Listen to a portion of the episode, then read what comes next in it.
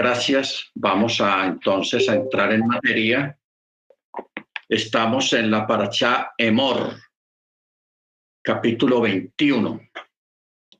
Vamos a mirar aquí en esta paracha algunos asuntos muy interesantes y de esa manera nos vamos a edificar.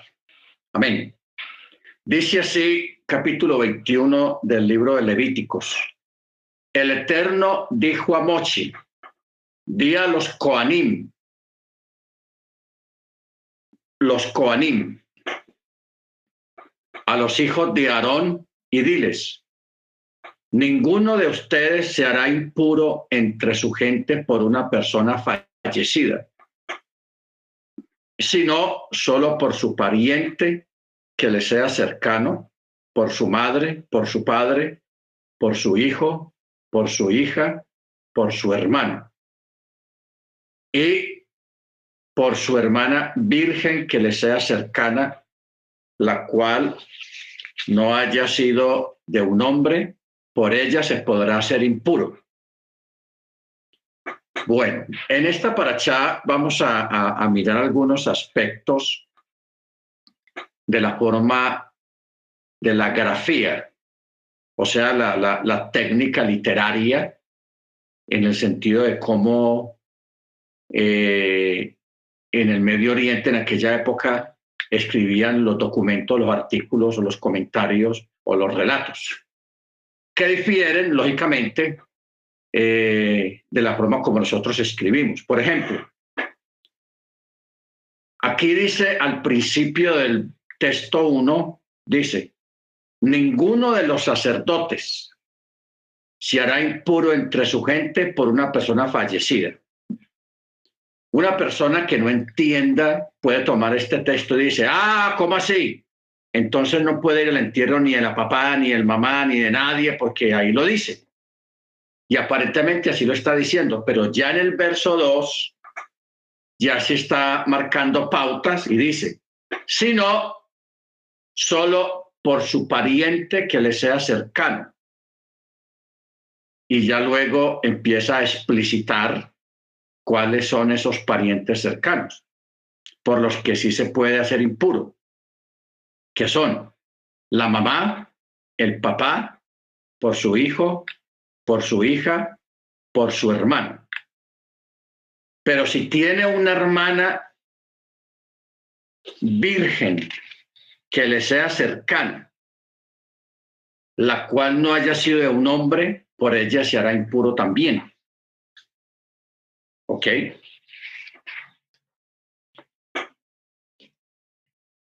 Entonces dice, un marido no se hará impuro entre su gente para profanarse.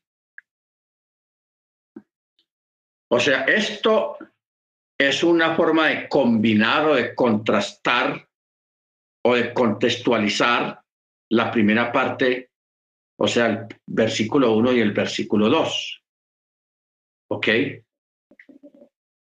O sea, no se hará impuro entre su gente para profanarse, o sea, no se puede estar bajo el mismo techo donde hay un cadáver de una persona que no es consanguíneo, o sea, no es familiar, no se puede, ni un primo, ni, un, ni, una prima, ni un tío, ni una tía, solamente puede estar, puede profanarse por la mamá, por el papá, por el hermano, por un hijo y por una hermana que no haya conocido varón. Solamente por ellos. De todas maneras, sí se puede profanar. ¿Qué, en, qué sentido está hablando acá de una profanación? Está hablando de, estar al lado de un cuerpo muerto. O sea que un sacerdote, un coanín, puede estar, podía estar al lado de uno de estos consanguíneos.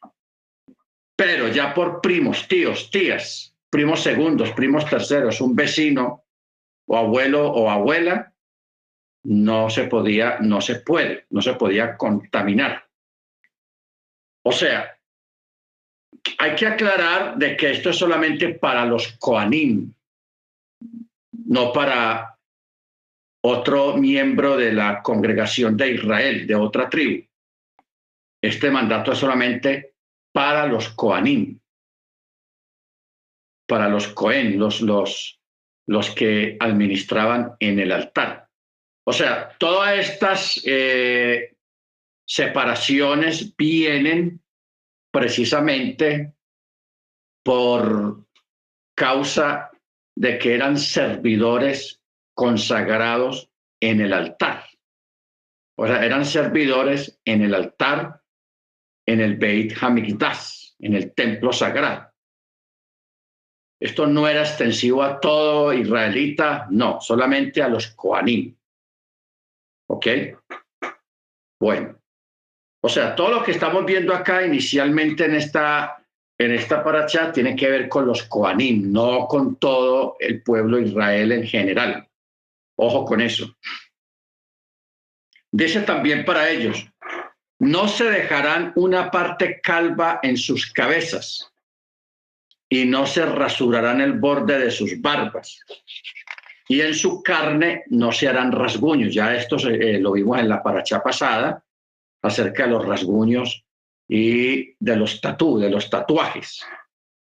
Porque dice, santos serán para su Elohim y no profanarán el nombre de su Elohim, ya que las ofrendas, ofrendas ígneas del Eterno, el alimento de su Elohim ellos ofrecen, por eso deberán permanecer kados, o sea, santos. Santos. Y yo creo que es lo más lógico. Si una persona, su, su vida y su ministerio tienen que ver con las cosas consagradas al Eterno, porque ellos se encargaban de recibir las ofrendas, todo tipo de ofrendas del pueblo. Ellos eran los que las recibían y hacían la ofrenda mesida y, los holocaustos, todas esas cosas. Lógicamente, eh, tenían que ser tan santos como la misma ofrenda porque era ofrenda K2, ofrenda para el Eterno. ¿Ok? Entonces, eh, por eso deberían de ser bien Kadochim delante del Eterno para poder ser dignos de que ellos pudieran administrar y debían de tener un cuidado más severo que el resto del pueblo. Verso 7. No desposarán a una mujer ilícita o a una mujer profanada y no desposarán a una mujer divorciada de su marido, ya que cada Cohen es K2 para su Elohim. O sea, un Coanim, un sacerdote, no se podía casar con una mujer divorciada o una mujer ilícita o una mujer profanada. Cuando habla de una mujer ilícita, quiere decir que esta mujer había tenido relaciones con un israelita pero que estaba prohibido para ella. Acuerda que estamos hablando de los Koanim. Los Koanim en aquella época se tenían que casar entre ellos mismos. O sea, si un sacerdote tenía hijos e hijas, esos hijos e hijas los casaban con otros hijos e hijas de otros sacerdotes, también de los Koanim, para mantener la, la, línea de los Cohen, de los Koanim, entre ellos, para que no se profanara eh, su, su servicio y su estado de santidad delante del Eterno. ¿Ok? Bendito sea su nombre. Entonces, por eso, esta era la, la ordenanza para los Koanim. Porque dice, ya que cada Cohen es K2 para su Elohim. Entonces dice, lo consagrarás, ya que él ofrece el alimento de tu Elohim, consagrado será para ti, pues yo, el Eterno, que lo santifica, soy K2. La hija del Cohen que se profane por medio de relaciones ilícitas y a su padre llaman silla, al fuego la quemarán. El Cohen que sea exaltado por encima de sus hermanos, o sea, el Cohen Gadol, sumo sacerdote, sobre cuya cabeza se vertió el aceite de la unción y fue investido para llevar las vestiduras, no se dejará crecer el cabello y no desgarrará sus vestiduras. O sea, cuando dice no se dejará crecer el cabello, está hablando porque en Israel había una costumbre de que cuando estaban en un duelo por el fallecimiento de un familiar, eh, se dejaban crecer el cabello como una forma de duelo. Otros se desgarraban la vestidura. Esto es una costumbre oriental, porque incluso no solamente los israelitas tenían, tienen esa práctica o la tenían, sino también los árabes. Los árabes todavía, usted ve cuando hay un atentado terrorista o muere algún árabe o algún palestino, usted ve que las, las mujeres y los hombres, de pronto el papá o la mamá o el hermano, ellos se tiran al piso y comienzan a coger polvo, si hay polvo, y se lo tiran en la cara y en el, y en el cuerpo como una forma de duelo. Otros se rasgan las vestiduras en señal de duelo. O sea, esto es una costumbre oriental.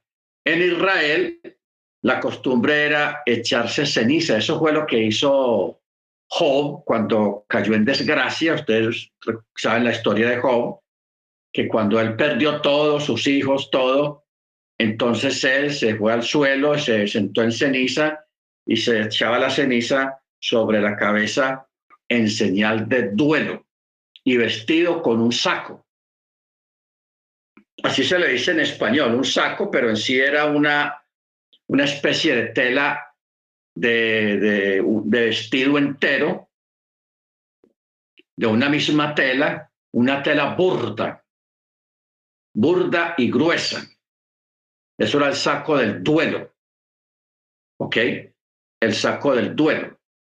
Que hoy en día en el judaísmo ortodoxo, ustedes ven que todos los ortodoxos eh, que no creen en Yeshua, ellos visten de negro y siempre la misma tela, una tela gruesa, y siempre visten de negro.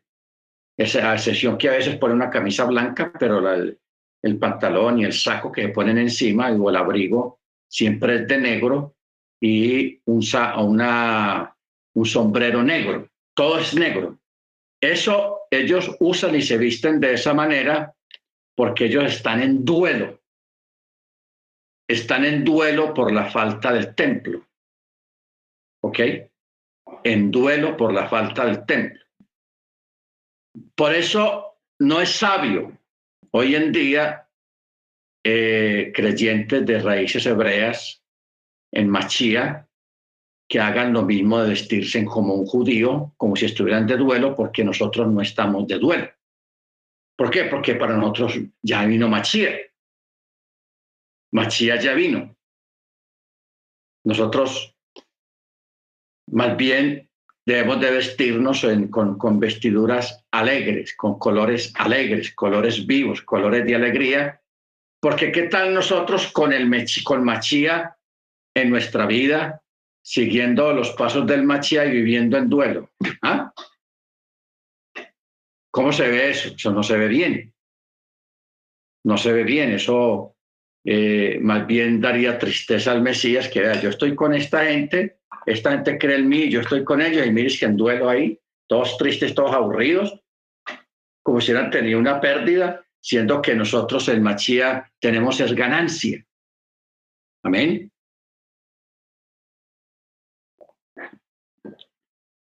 Tenemos es ganancia. Entonces, por eso es bueno tener en cuenta estos detalles estos detalles para que nosotros no hagamos las mismas cosas como si estuviéramos en, en una situación muy diferente.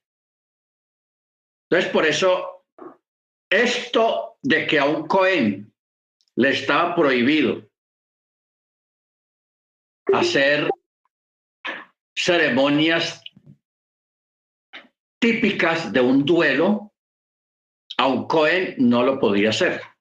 Por eso usted recuerda que el sumo sacerdote cuando perdió sus dos hijos, ¿qué le dijo al Eterno? Que no haga duelo ni llore por ellos.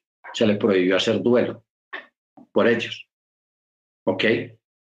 Ni tampoco desgarrar sus vestiduras. Entonces, hoy en día en Israel, todos los, los israelitas tienen la costumbre. Claro, ellos hoy en día no cogen la camisa y, la rasgan. Ya no lo hacen así, simplemente lo hacen de una forma elegante. Alguien coge unas tijeras y, y arranca los botones y le abre la camisa un poquito. O sea, ya no hacen el, gesto de rasgar las vestiduras, sino que se cortan los botones y se abren la camisa como una forma todavía de manifestar ese duelo oriental que ha existido a través de todos los tiempos. Por eso dice, no se dejará crecer el cabello. Esto quiere decir que no, no deberá dejarse crecer el cabello largo en señal de duelo. ¿Qué es lo que constituye dejarse el cabello largo? No cortárselo durante más de 30 días no cortárselo durante más de 30 días. Esto lo hacían en forma de hacer duelo. Porque ustedes saben, hermanos, que hoy en día en el mundo ortodoxo, cuando fallece alguien y se escoge un lugar donde se va a hacer la ceremonia de duelo, porque ellos escogen una casa donde se va a hacer la ceremonia de duelo. El duelo dura entre siete a ocho días. En esos siete, ocho días, los hombres no se cortan la barba, no usan perfume, no usan desodorante, no se pintan las uñas o se hacen adornos. Todos los cuadros y espejos que hayan en la casa se cubren, los tapan con unas sábanas, con unos trapos. Y durante ese tiempo, todo lo que es asunto de vanidad, que, peinarse o no se peinan, no se bañan tampoco durante siete días y lo pasan encerrados ahí, en esa casa, las personas que van a hacer el duelo durante los siete días. Durante esos siete días, las personas, los que no participaron del duelo, pueden ir a visitarlos y estar con ellos un rato, les llevan comida, les llevan cafecito, les llevan cosas que se acostumbren tomar y luego se van, pero los que están participando del duelo lo tienen que hacer durante ese periodo de siete días. En el lugar señalado, allí se hacen oraciones, se tiene presente la memoria del difunto y todas esas cosas. Eso es una forma y una costumbre israelita de hacer el duelo. Amén. Verso 11. A ningún alma difunta se acercará por su padre y por su madre no se hará impuro. No podrá salir del santuario y no profanará el santuario de su Elohim, ya que una diadema, el aceite de la unción de su Elohim está sobre él. Yo soy el eterno. Aquí está hablando ya del sumo sacerdote, que dice que no se acercará, o sea, no estará bajo el mismo techo donde hay un difunto, sea su madre o su padre, no se impurificará. Esto es para el sumo sacerdote. Y no saldrá del santuario y no profanará el santuario de su Elohim, ya que es, fue ungido por el aceite de la unción del Ruach Jacodés. Verso 13. El sumo sacerdote deberá casarse con una mujer en su virginidad. Una viuda, una divorciada, una mujer profanada o una mujer ilícita, él no podrá casarse con alguna de estas solo una virgen de entre su pueblo. O sea, no entre las demás tribus, sino solamente entre los Koanim, los levitas. ¿Ok?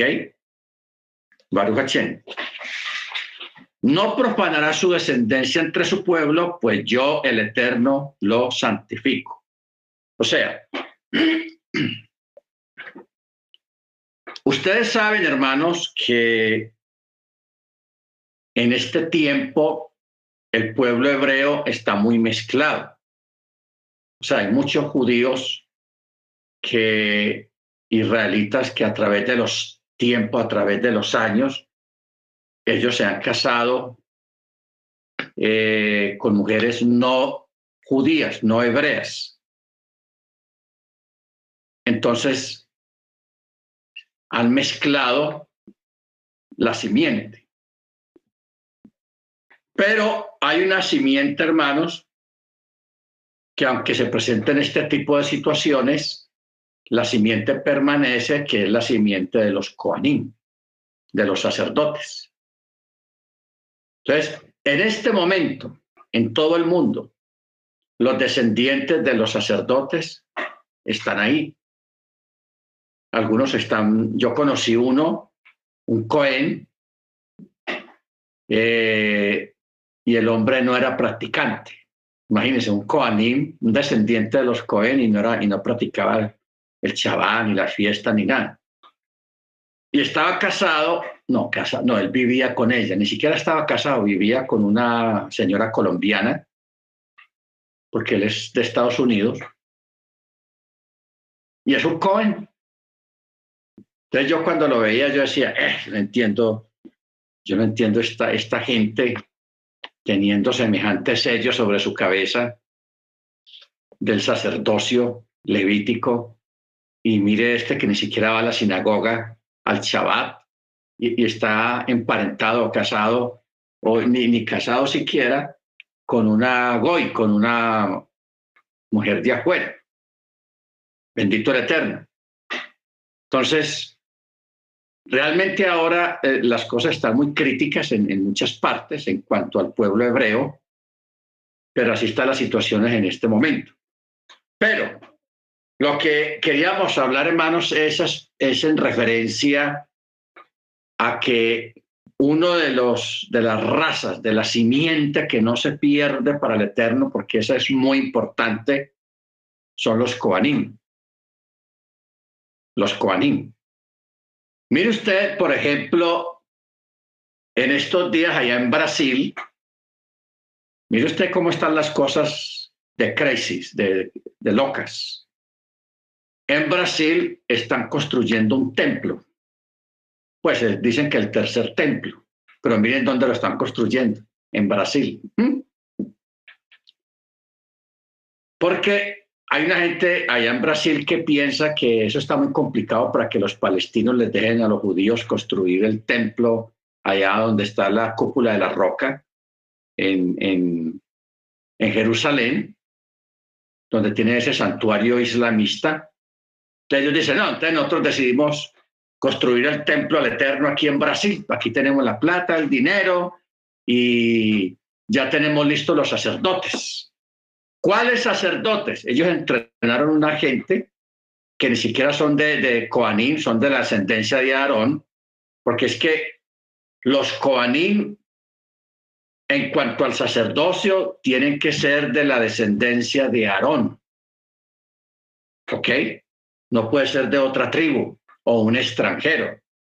Entonces, eso de hacer un templo, que ya lo están terminando allá en Brasil, eso me parece una locura tenaz. Así, así, de, así crazy, así de loco está el mundo. Pero bueno, bendito sea el nombre del Eterno.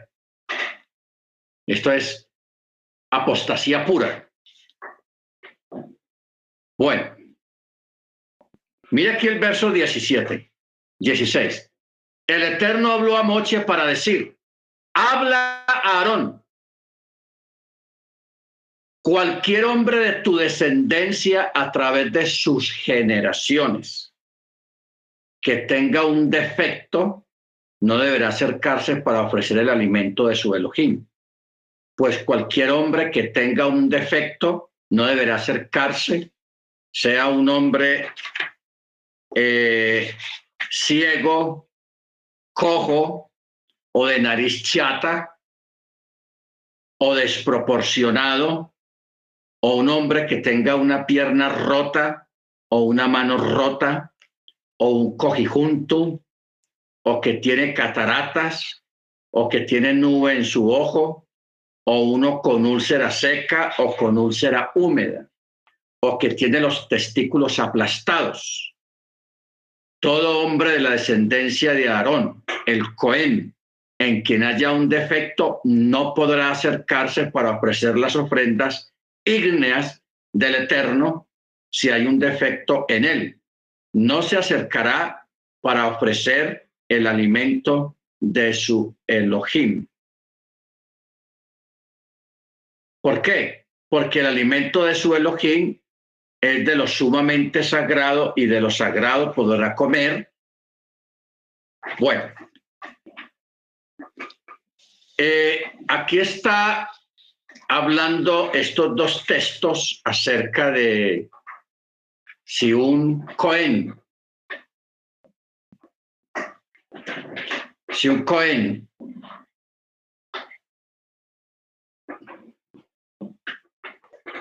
tenía algún defecto físico de nacimiento, como los descritos aquí, que mal de la, mal de la vista, cataratas, miopía y cosas así, o que estuviera completamente ciego, o que estuviera cojo, o la nariz chata, o demasiado larga, o un hombre que tenga una pierna rota, o una mano rota, o cojijunto, cejijunto, o sea, hay unas personas que tienen las cejas pegadas completamente, muy más cerca a los ojos, tampoco podía oficiar. O sea, en este caso está hablando de los defectos físicos, que una persona con defecto físico no podía oficiar en el templo, un Koanim. Entonces aquí tenemos dos cosas. Cuando un animal era llevado al templo para ser sacrificado, tampoco podía tener defectos el animal y tenía que estar completamente sano. ¿Ok? Completamente sano.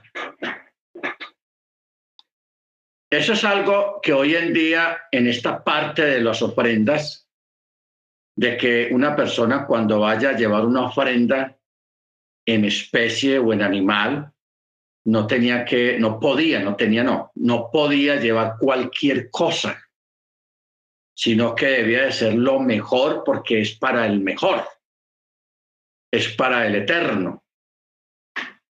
Entonces dígame usted que llegue una persona con una ofrenda de acción de gracias o un sacrificio por el pecado y lleve, llegue con una oveja coja y con un ojo tuerto.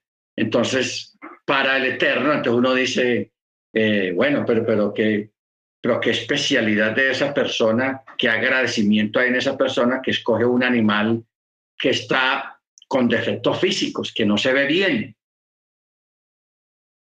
Si no se ve bien el animal, menos se va a ver bien la ofrenda.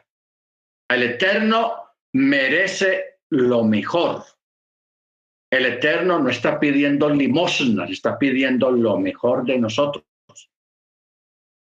Y esa debe ser una constante de parte de nosotros, hermanos, no solamente al Eterno, sino también al prójimo. ¿Ok? Si usted va a regalar algo a una persona, dele algo bueno. No, una, no algo que ya está malo y que ya está deteriorado y se lo va a regalar. No, eso no, no, no es bueno.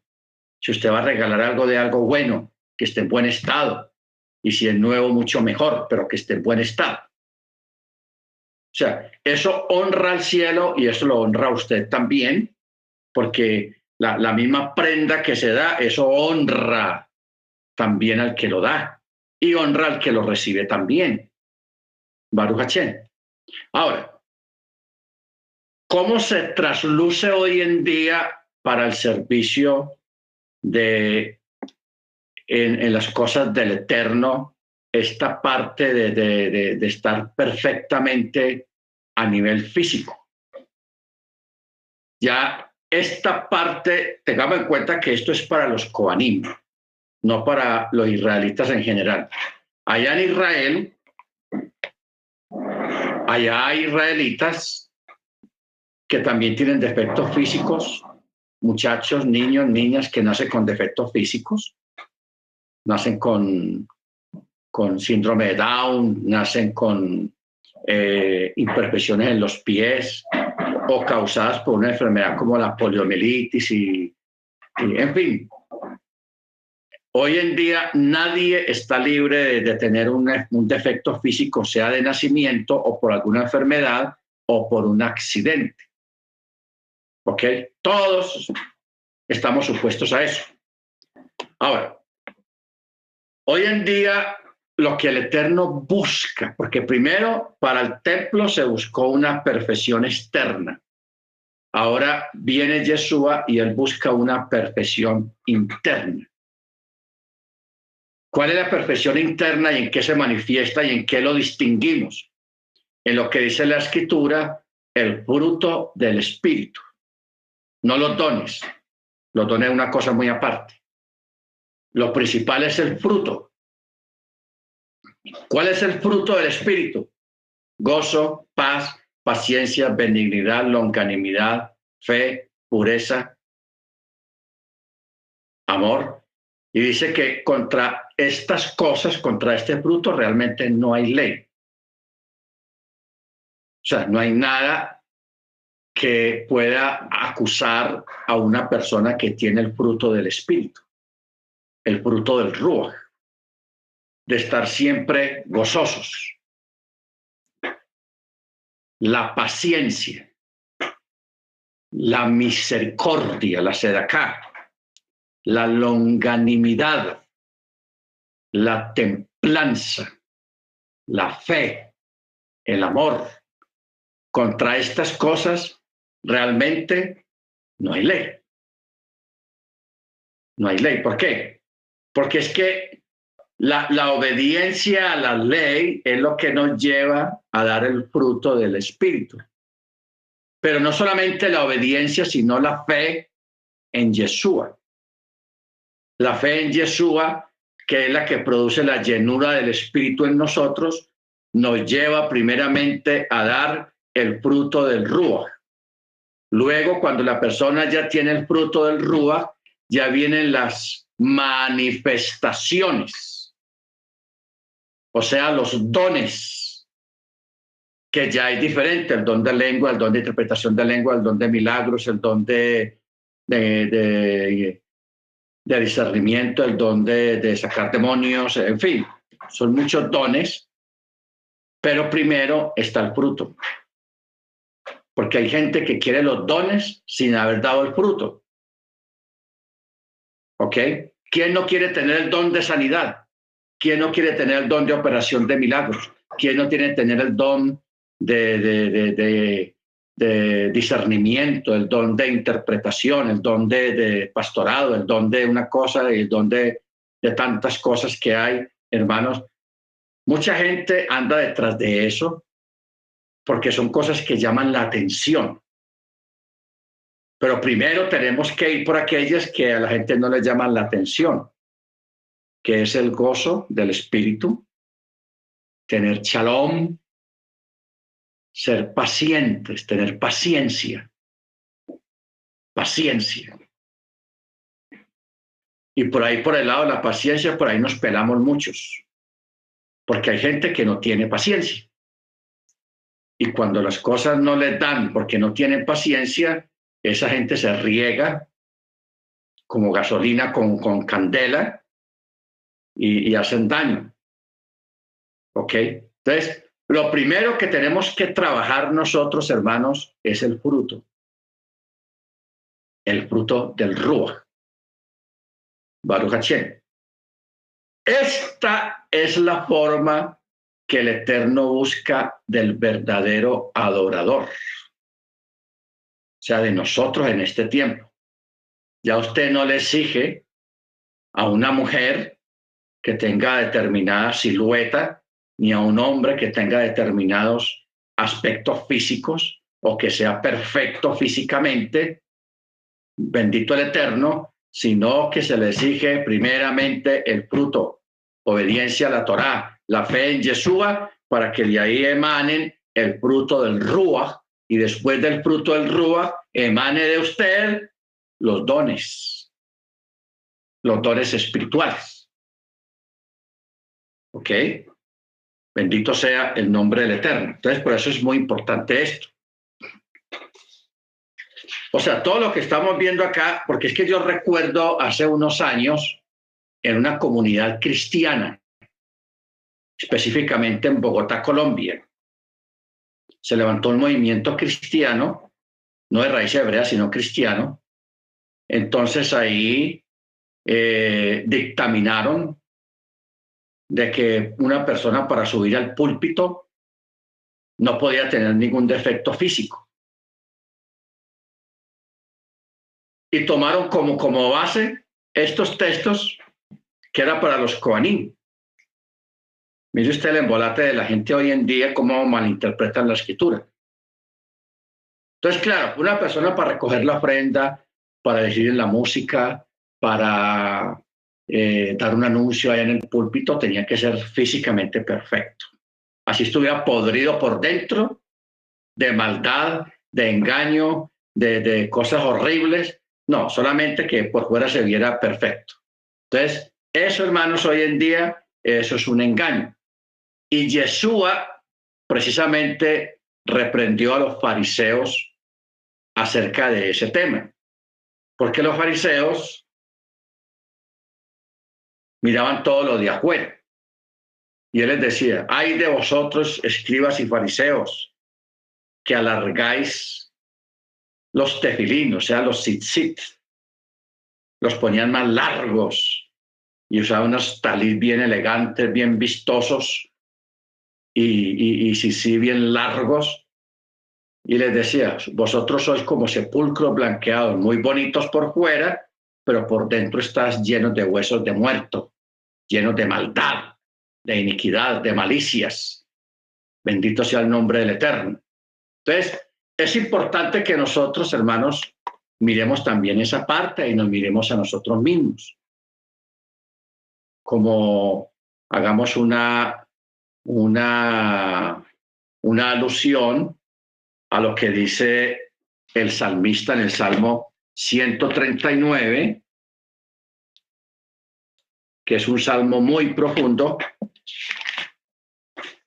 pero mire cómo termina el Salmo 139, verso 23 y 24, dice, escudriñame, oh Elohim, y conoce mi corazón, pruébame y conoce mis pensamientos y ve, o sea, mira si hay en mi camino de perversidad y guíame por el camino eterno. Leolán Baed. ¿Ok? Por el camino eterno.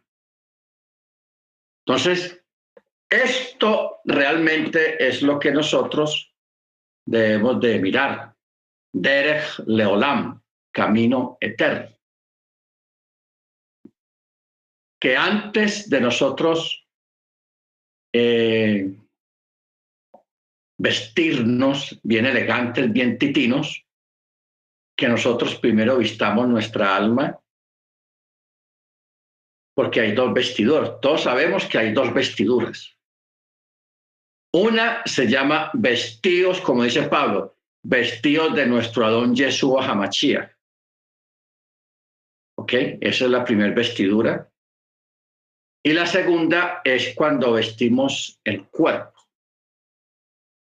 Porque el, el, el cuerpo es el refugio del alma. El cuerpo es el refugio del alma. Entonces, si nosotros vestimos el alma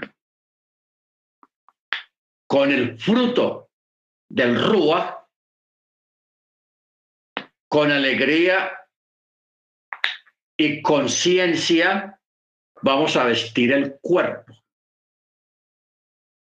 Entonces, ¿cómo se manifiesta de que estamos mal vestidos? De que nuestra alma está mal vestida. O sea, cuando en una persona hay dos formas, hermanos, y las dos son extremas. Cuando una persona es dejada en la, forma de vestir, cuando una mujer, un ejemplo, una mujer se sale a la calle con el ombligo afuera, con solamente un strapper y unos pantaloncitos cortos, calientes, como llaman acá. O sea, que no le importa cubrir su cuerpo, no le importa nada, y sale a la calle vestida así, con unas chanclas, con una cola aquí en el cabello y ya no más. Esa es como una forma dejada de vestirse. Pero también la otra cara de la moneda es cuando una persona se viste en forma vanidosa para hacer competencia con los demás o con las demás, para llamar la atención. Como dice eh, allá en Isaías, que mueve sus pies al contoneo para llamar la atención.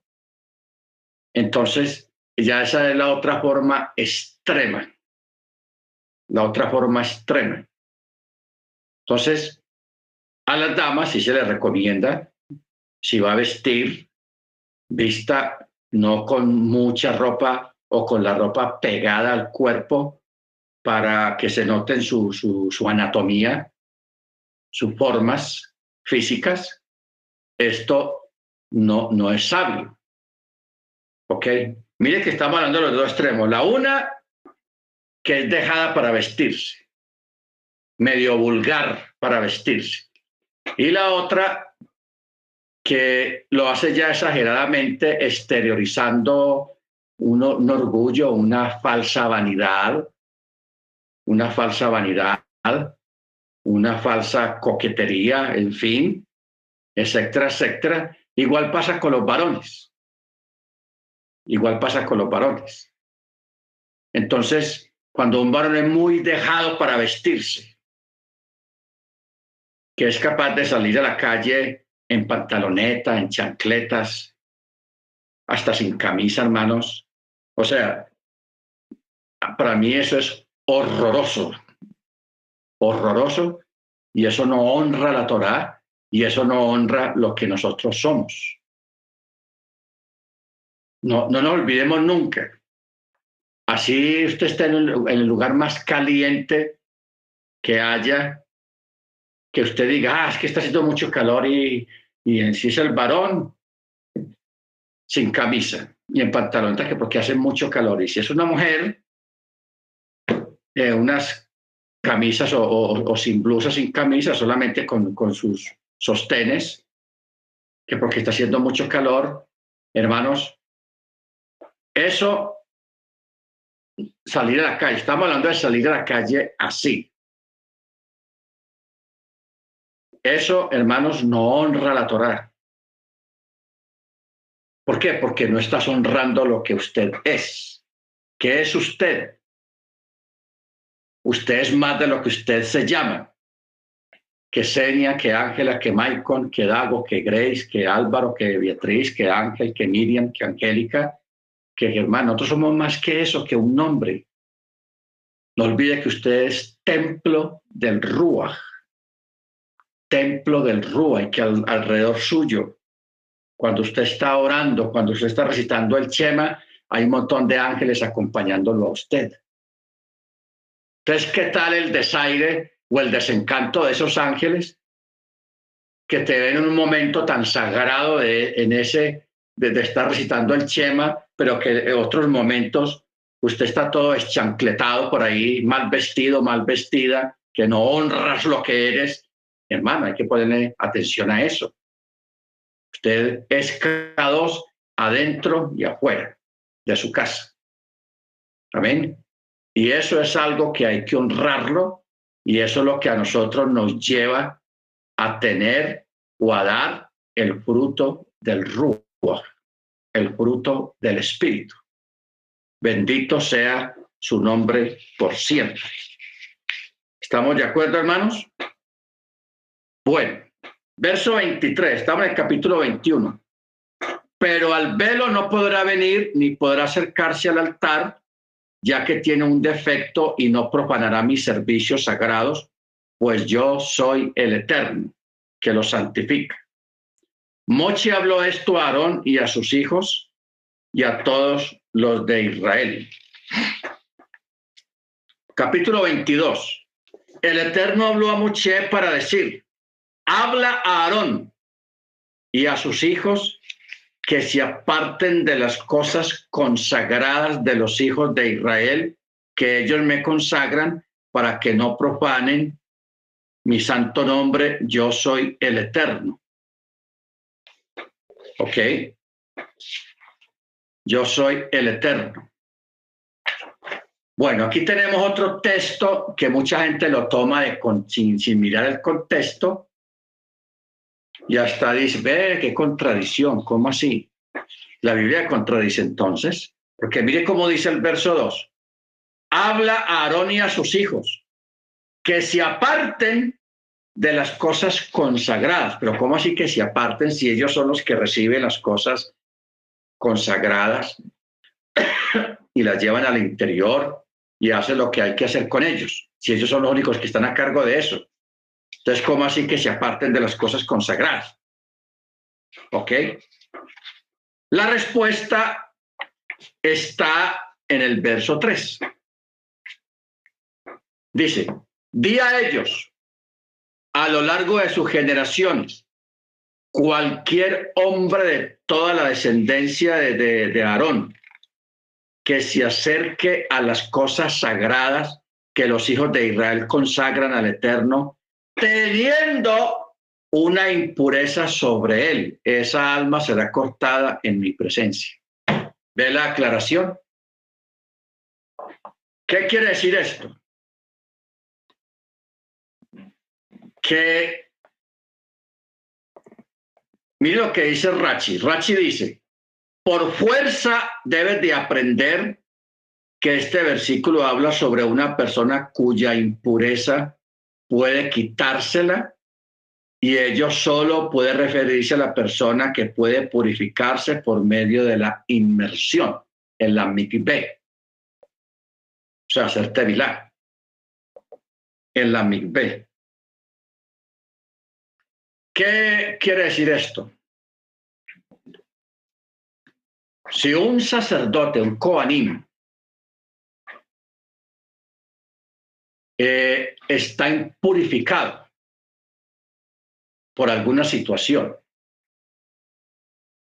que haya tenido una emisión nocturna, por ejemplo, si un sacerdote tuvo una, una emisión nocturna o un sueño nocturno, como se dice, o sea, derramó semen, ese varón al otro día no puede oficiar. ¿Por qué? Porque está me, está impurificado. Porque Ramos semen. Ya al otro día no puede oficiar. Y para oficiar, cuando vaya a volver a oficiar, tiene que hacer tevilar dos veces. ¿Ok? Entonces se refiere a eso. O un coaní que accidentalmente tocó el cadáver de un animal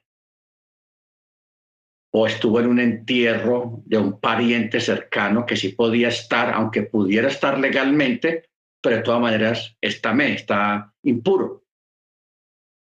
Entonces, el texto se está hablando de ese tipo de personas que han tenido una, un tamé, una impurificación y que no tenga el cuidado del otro día decir al, al supervisor que lo supervisa ellos en su turno hoy no puedo oficiar en el templo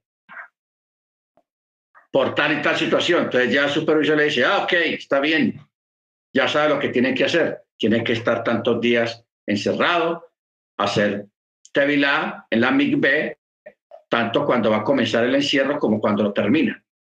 Amén. Entonces, por eso es la, la, la, el cumplimiento de eso cuando dice Di a los hijos de Israel que se aparten a los hijos de Aarón. Que se aparten de las cosas consagradas. No a los hijos de Israel, sino a los Koanim, a los sacerdotes. ¿Ok? Que ahora, cuando es un Saharat, o sea, otro tipo de impurificación, como lo es la lepra, eh, sí, más que todo la lepra, entonces ya ahí sí tiene que entrar en un proceso diferente. Amén. Por eso mire el castigo. Esa alma será cortada de mi presencia. Yo soy el Eterno. ¿Qué quiere decir cortada de mi presencia? Que ese sacerdote ya por el resto de su vida no puede oficiar como sacerdote. No, que yo hago el proceso de purificación, que voy a la MIGB, cero. Ya no puedo volver a, a oficiar. ¿Por qué? Porque cometiste una violación a la Torah, al mandamiento que tiene que ver con su ministerio. Amén. Entonces dice, verso 4, cualquier hombre de la ascendencia de Aarón que tenga zarat, o sea, lepra, o un flujo, no podrá comer de las cosas sagradas sino hasta que se vuelva puro, lo que estamos hablando ahora. Cuando dice lepra o flujo, o sea, tuvo un sueño nocturno, una emisión nocturna, entonces dice, no podrá comer de las cosas consagradas, como también eh, si tuvo intimidad con la esposa, al otro día tampoco podía oficiar como en el templo. ¿Ok? Entonces no olvidemos, hermanos, que ustedes, porque usted puede decir, no, eso de ser sacerdote será muy complicado. Sí, señor, era complicado. Simplemente había unos órdenes, porque no olvidemos que David, él fue el que creó los horarios por familias sacerdotales para eh, oficiar en el templo. ¿Ok? Entonces, como habían ya en la época de David, ya habían muchos sacerdotes y ya eso estaba por familia, los sacerdotes de la familia de fulano, de la familia de Mengano, la familia de Perano y todo eso. Entonces, David lo que hizo fue que distribuyó al año todo el trabajo por familia, o sea que habían sacerdotes que oficiaban un mes y descansaban once meses. No tenían que volver dentro de once meses. ¿Por qué? Porque ya había un turno que le correspondía a otra familia. Entonces, mire usted, cuando vamos a los evangelios, nos damos cuenta de un detalle acerca de esto.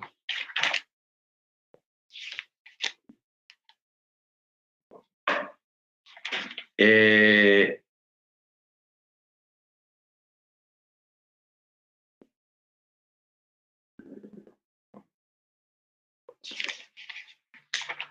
acerca de esto, donde habla de este turno.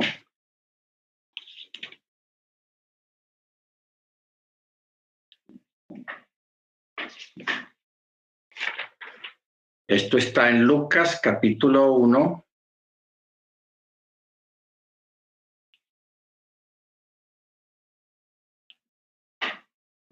Dice, verso 5. Hubo en los días de Herodes, rey de Judea, cierto sacerdote de nombre Zacarías, de la clase de Abías. Y su mujer era de las hijas de Aarón y su nombre era Elizabeth.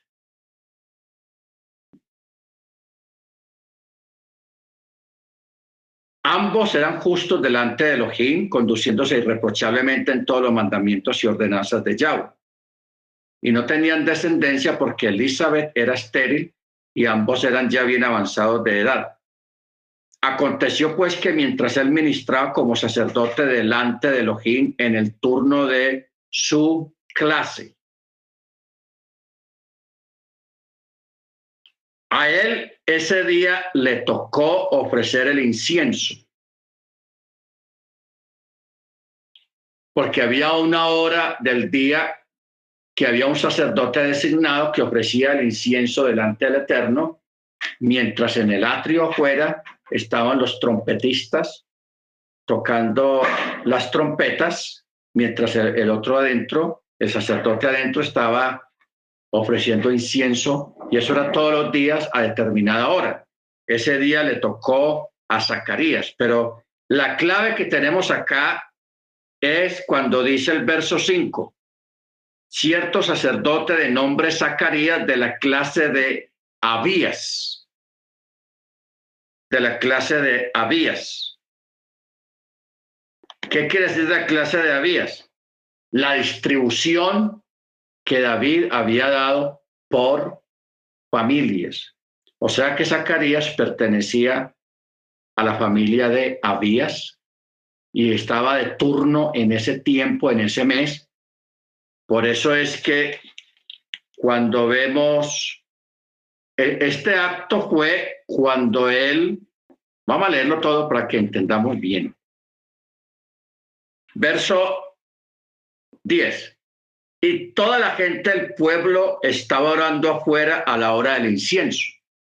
Entonces desde la derecha del altar del incienso se le apareció de pie un ángel de Yahweh a Zacarías. Al verlo, Zacarías se turbó y el temor se apoderó de él.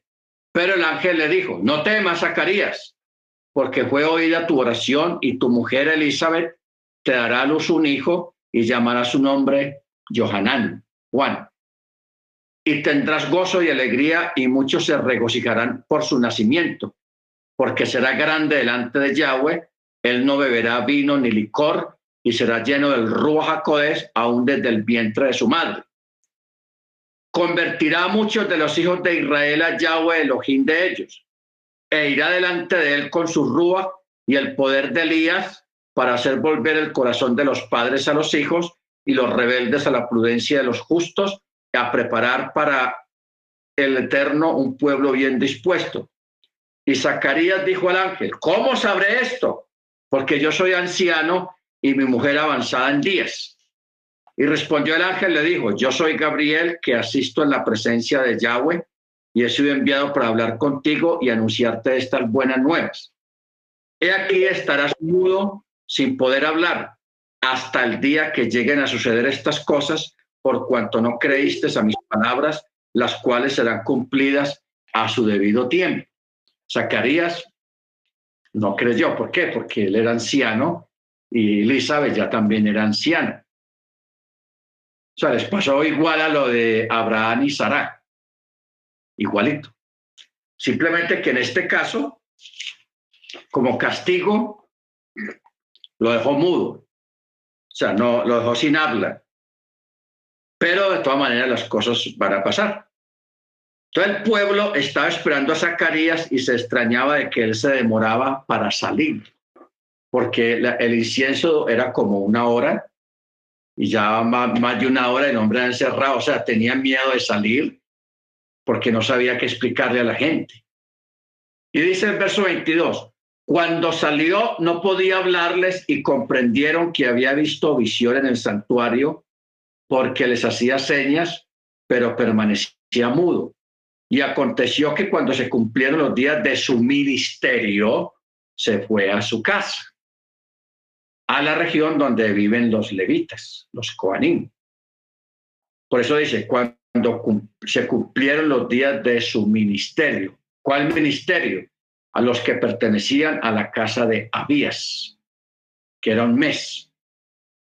Ya después de ese mes ya le correspondía a otra, a otra familia sacerdotal durante otro mes y así durante los 12 meses del año. ¿Estamos? Entonces, por eso uno aquí se da cuenta cuándo fue que nació Juan el Bautista. A través de este orden de los que administraban en el templo por familias en la época de Yeshua. ¿Ok? Por eso es que dice en el verso 24, después de esos días, su mujer Elizabeth concibió y se mantuvo en reclusión cinco meses diciendo, así ha hecho conmigo Yahweh en los días en que se dignó quitar mi afrenta entre los hombres. ¿Cuál era la afrenta? Que no podía tener hijos, porque en aquella época, hermanos, una mujer casada, no tener hijos, eso era, era duro.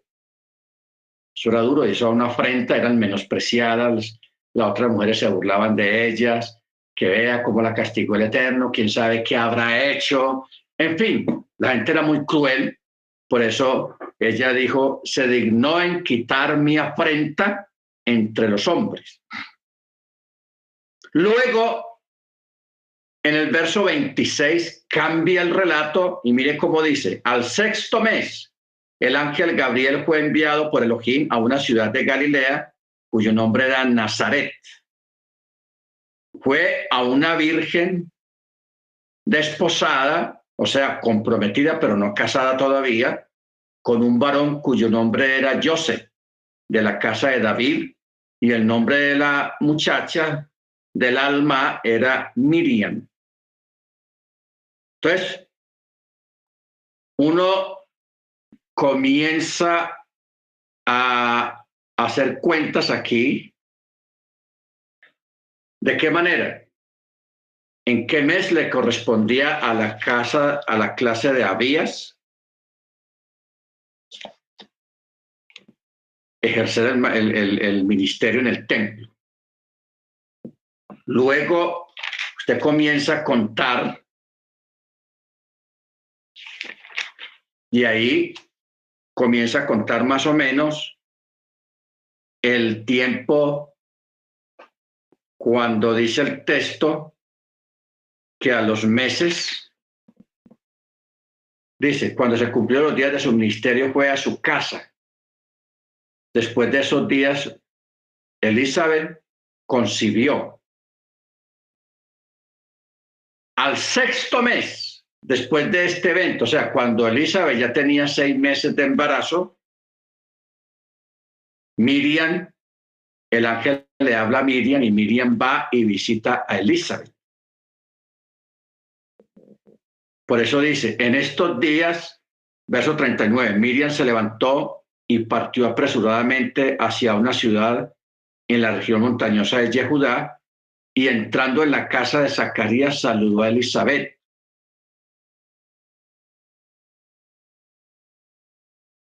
A los seis meses. O sea, cuando Elizabeth tenía seis meses de embarazo, Miriam empieza su embarazo.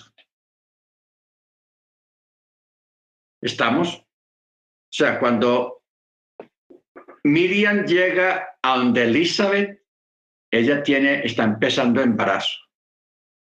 Elizabeth tiene seis meses.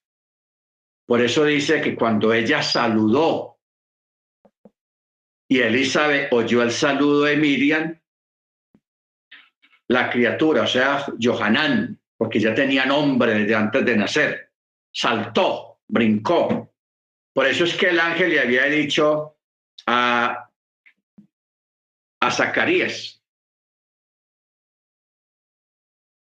dice Zacarías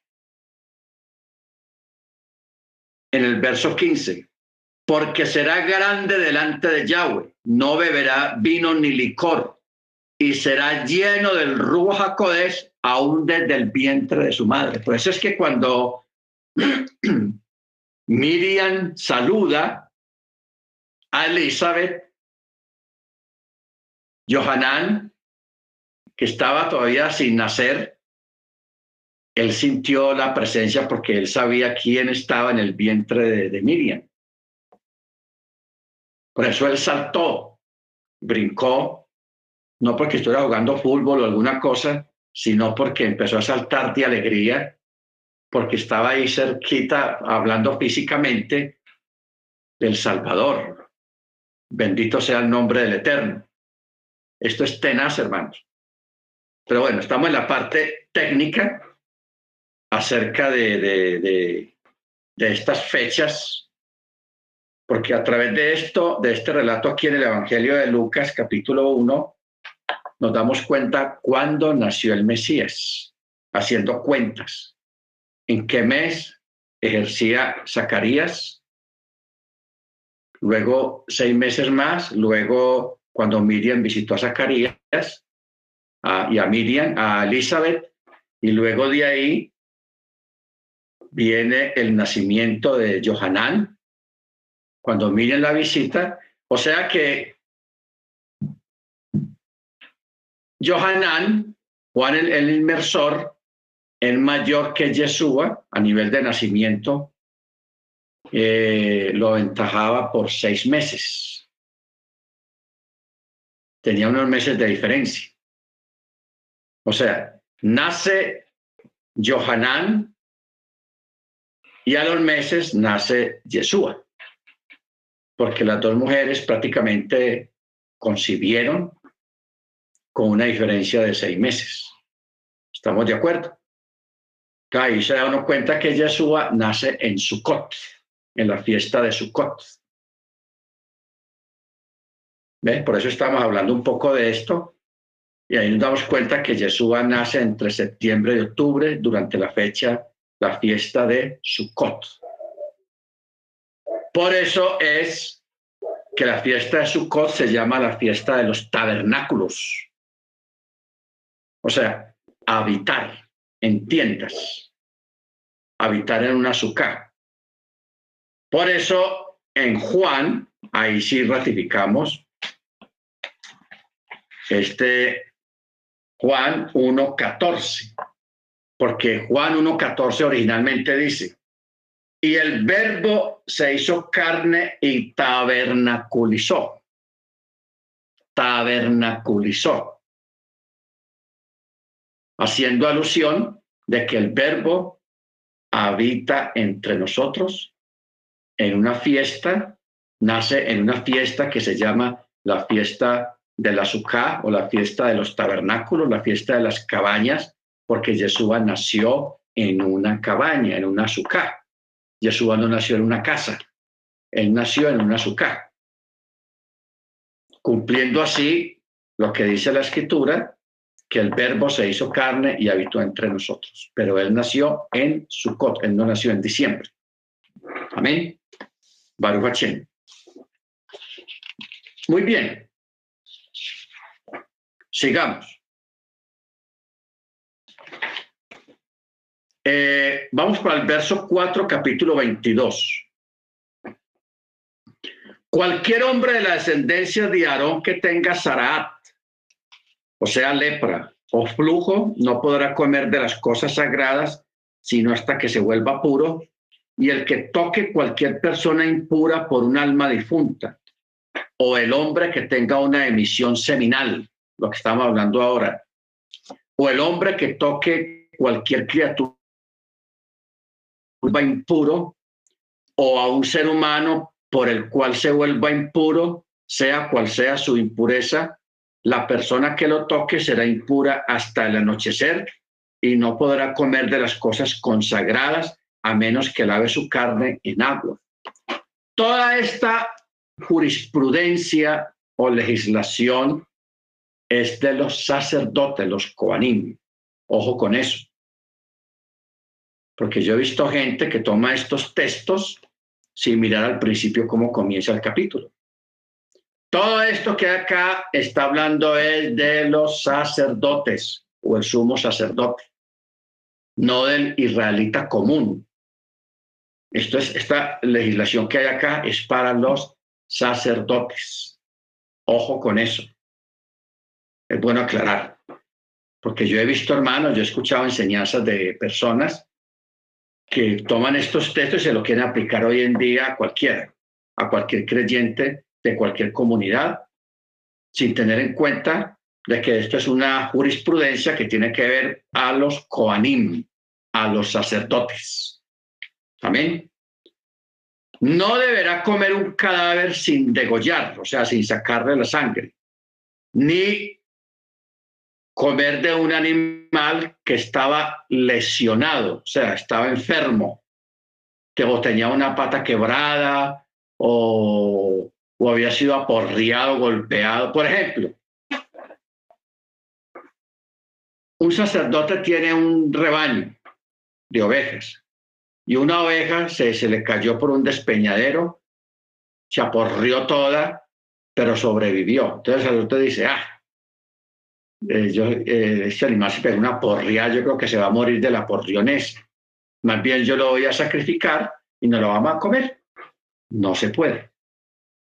El sacerdote no puede comer ese animal. ¿Por qué? Porque está lesionado. Por eso dice, no debe comer cadáver sin degollar ni un animal lesionado porque se hará impuro a través de él.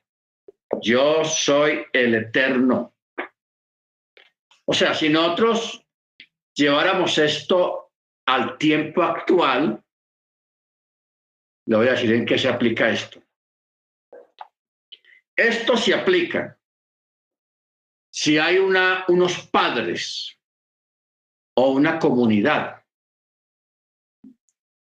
Pero empecemos con los padres. Un padre tiene un hijo que vende drogas ilícitas o que practica la prostitución, hijo o hija, o que es ladrón. Entonces va y le lleva ese dinero a usted. Vea, escucha, vea, papá, ¿quién le trae este, este, esta plata para pagar la renta o, o pagar la luz? Ese dinero es malo. Esto sí aplica hoy en día. Mire la forma como aplica esto de que al que se coma un animal impuro o un animal degollado mal o que estaba herido o está enfermo, ¿cómo se aplica hoy en día esto? O una comunidad, una congregación que reciba dinero ilícito en ofrendas o en diezmos. ¿Qué es dinero ilícito? Y dinero ilícito es dinero que venga de robos, que venga de fraudes, de fraudes, dinero que venga de un secuestro de una persona, dinero que venga de, un narcotraficante, de un narco, dinero que provenga de, de, o sea, en dos palabras, dinero mal habido. Dinero mal habido no debe de entrar en la congregación. O sea, si la congregación sabe de dónde proviene el dinero si la congregación no sabe, no es culpable por cuanto no sabe. Pero si sabe, no lo debe recibir porque eso contamina ese tipo de dinero contamina las finanzas de la congregación y contamina la congregación. Nosotros tuvimos un caso, no nosotros, pero sí a otra comunidad allá en, Estados Unidos. Unos muchachos narcotraficantes que eran traquetos, como les decimos allá en New York y en Miami, traquetos, ellos se entregaban al Evangelio, empezaron a asistir a la iglesia y dejaron de traquetear, dejaron todos esos negocios ilícitos, de vender droga y todo eso. Entonces, claro, ellos habían recopilado mucho dinero, mucho dinero. Entonces, ellos estaban en un dilema de qué hacer con ese dinero. Ellos no tenían trabajo, no, bueno, lo que sea. El trabajo de ellos era eso, traquetear. Entonces se les recomendó o al menos nosotros le dijimos, no, usted no vaya a poner ese, ese dinero en negocio que voy a, a multiplicarlo, no lo haga porque ese negocio no va a multiplicar. Solamente viva y coma de ese dinero. Coma de ese dinero. No se le dijo que lo votara tampoco. Otro, de otra parte, una otra congregación de la misma corporación estaban buscando a ver quién les prestaba un dinero porque querían hacer una ampliación del local de la iglesia, del edificio. Entonces querían ampliarlo y no tenían el dinero para eso. Entonces fueron donde estos hermanos, que eran traquetos, tenían mucho dinero por ahí guardado, entonces les dieron que le prestara ese dinero para ellos hacer la ampliación de la congregación. Nosotros, hermanos, personalmente le dijimos que no hicieran eso, porque ese dinero es sucio. Y meter ese dinero sucio a una congregación, así fuera, para hacer una construcción, pero era una construcción de un local de la comunidad, de la iglesia. Ellos desoyeron el asunto y prestaron el dinero. Mire, esa, esa iglesia tenía un local propio y estaban bien económicamente, simplemente que no le alcanzaba el dinero para hacer la ampliación porque tenían mucha gente, estaban estrechos. Para no alargar mucho el cuento o la historia, esa iglesia perdió el local. O sea, se quedaron sin local y se quedaron debiéndole dinero a esa comunidad. A esa comunidad no, a los hermanos que eran traquetos. No les pudieron pagar. O sea, eso se volvió una, un mejunje, un arroz con mango, como dicen los cubanos. Un arroz con mango. Problemón tenaz se volvió ahí con eso. Todo, hermanos, por entrar dinero ilícito a la congregación. O sea, porque lo que son los padres creyentes y una congregación no debe recibir dinero que saben que es dinero ilícito. No vaya con el cuento de que cuando entre a la iglesia ya eso se santifica, no. No olvide, porque hay pastores que piensan así, que eso no, el dinero sucio que venga de afuera, cuando entre a las arcas, al fondo de la iglesia, ahí se santifica, ahí lo purifica. No lo purifica. ¿Dónde tenemos un ejemplo bíblico de eso? Judas. Cuando Judas vende a Yeshua o le ofrece a Yeshua a los sacerdotes a cambio de dinero, lo traiciona, ellos sacaron las 30 piezas de plata del fondo del templo, o sea, del tesoro del templo, limpio. Tenga, le, entregaron el dinero a Judas, las 30 piezas. Entonces ustedes ven el, qué pasó con Yeshua. Ellos lo que querían era matarlo, deshacerse de él, salir de él. Entonces cuando Judas vio la situación, él se arrepintió y dijo, no, lo van a matar, ¿qué voy a hacer yo? O sea, le entró un cargo de conciencia tenaz y fue y se devolvió al templo a decirle a los sacerdotes que lo soltaran, que él ya no quería hacer nada con él, que, que, que por favor recibiera, les ofreció el dinero de vuelta, porque él pensaba, no, como a esa gente le gusta mucho el dinero, me lo van a recibir y como era bastante dinero, en esta época, eh, eh, por ahí se hizo la cuenta serían como unos 325 mil dólares. En moneda colombiana serían como mil y pico de millones de pesos. En moneda mexicana no sé cuánto. Pero bueno, era mucho dinero. A Judas le dieron buen dinero por, por Yeshua. Esa gente no tuvo reparos. Y miren de dónde sacaron el dinero. De las ofrendas del templo. ¿Qué pasó? Cuando Yeshua va y se los ofrece de vuelta, ellos no se los reciben. ¿Por qué no se lo reciben? Porque hay una legislación, hay una jurisprudencia en referencia a ese tipo de dinero. ¿Por qué? Al otro día, o sea, a partir del atardecer de ese día, iba a, comenzar Pexac. Era Pexac. Entonces, si ellos tocaban ese dinero, lo recibían los sacerdotes, se impurificaban. ¿Por qué? Porque ellos sabían lo que iban a hacer con Yeshua. Ellos sabían que Yeshua ya no se le escapaba ese día y que lo iban a, a mandar matar. Entonces, ellos sabían que ese dinero, esas 30 piezas de plata, era dinero de sangre. Así se les llamaba, dinero de sangre. Hoy en día, en palabras modernas, dinero maldito, dinero sucio. Porque a través de ese dinero se mató a una persona, entonces era dinero de sangre. Los sacerdotes no podían tocar ese dinero porque si ellos lo tocaban no podían participar de Pexac, de la fiesta. Entonces Judas, en su desespero, él lo tiró al piso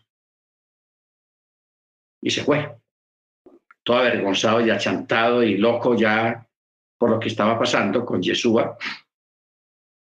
Entonces, hermanos, ¿qué hicieron con ese dinero? ¿Lo reintegraron a las arcas del templo? No.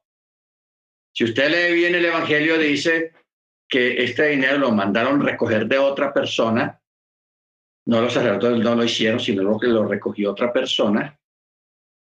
Y con ese dinero lo destinaron para los pobres o para compras eh, de lugares que podían pertenecer al templo. Entonces dice el texto que compraron un campo, se llama Aseldama, campo de sangre, o el campo del alfarero, algo así, el campo del alfarero. Con ese dinero compraron ese predio, ese terreno, para enterrar eh, personas, un lugar para hacer entierros, normal. Porque en esa época no existían los cementerios en sí, sino que separaban algunos lugares que compraban y ahí se enterraban las, a los difuntos. Entonces, por eso eh, ese lugar tiene muchos nombres. Tiene muchos nombres y por eso es que este dinero no lo metieron de nuevo al fondo del templo, porque era dinero sucio, era dinero maldito. Entonces ya vemos más o menos que dinero de prostitución, de narcotráfico, de secuestros, o sea, dinero mal habido, de, de, fraudes, de chantajes, robado. Ese tipo de dinero no se puede entrar en la, en la comunidad, porque ese dinero, ese dinero es maldito y no trae bendición. ¿Ok?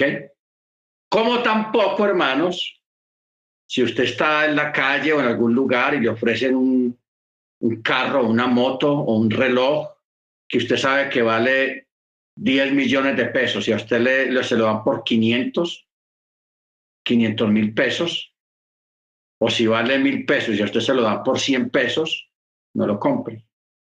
¿Por qué? Porque eso sabe que es robado. Porque tan barato, si usted tiene una cosa que cuesta tanto, usted no lo va a dar por el 10% apenas. Un aproximado, pero, pero, pero así tan regalado tampoco. Cuando una persona vende algo así tan barato, es porque es robado, no le costó nada. Tampoco nosotros podemos comprar ese tipo de cosas que usted sospecha, usted se da cuenta por lo barato que es, que es robado. Usted mete eso a su casa o mete eso a su vida y ahí pierde su bendición. ¿Por qué? Porque es dinero maldito o porque es objeto maldito, porque a causa de ese objeto, que usted que es un gran negociante, porque a veces uno dice, ah, es que yo soy un negociante, vea, yo compré esto por tanto. No es que usted sea buen negociante, hermano, sino que usted está votando su bendición. Eso no trae bendición. Amén. ¿Por qué? Porque en ese momento hay alguien, la víctima, al que le robaron ese objeto, esa moto, ese carro, lo que sea, ese reloj o ese celular, hay una persona que está maldiciendo, hay una persona que está pidiendo al cielo porque le robaron lo que, lo que le pertenecía. Entonces, usted decir que usted es muy bendecido, mientras que hay otro que siendo víctima de lo que usted está recibiendo a bajo precio, tampoco. Eso corta la bendición. Amén.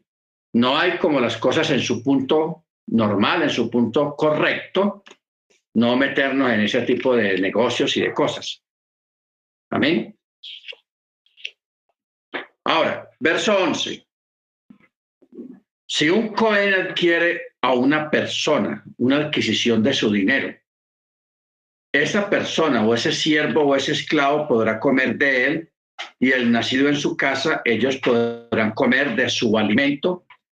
Si la hija de un Cohen está casada con un no Cohen, o sea, un extraño, ella no podrá comer de las cosas consagradas separadas. si la hija de un joven es viuda o divorciada y no tiene descendencia, podrá regresar a la casa de su padre, tal como en su juventud. Ella podrá comer del alimento de su padre, pero ningún extraño podrá comer de él. Ojo con eso. Si un hombre come de lo consagrado por error, deberá añadir a ello su quinta parte y entregarle al Cohen lo consagrado. No profanarán las cosas consagradas de los hijos de Israel, lo que ellos separan para el Eterno, pues harán que ellos mismos porten el pecado de su culpa cuando ellos coman sus cosas consagradas, pues yo soy el Eterno que los santifico. Amén. Bueno, vamos a, a mirar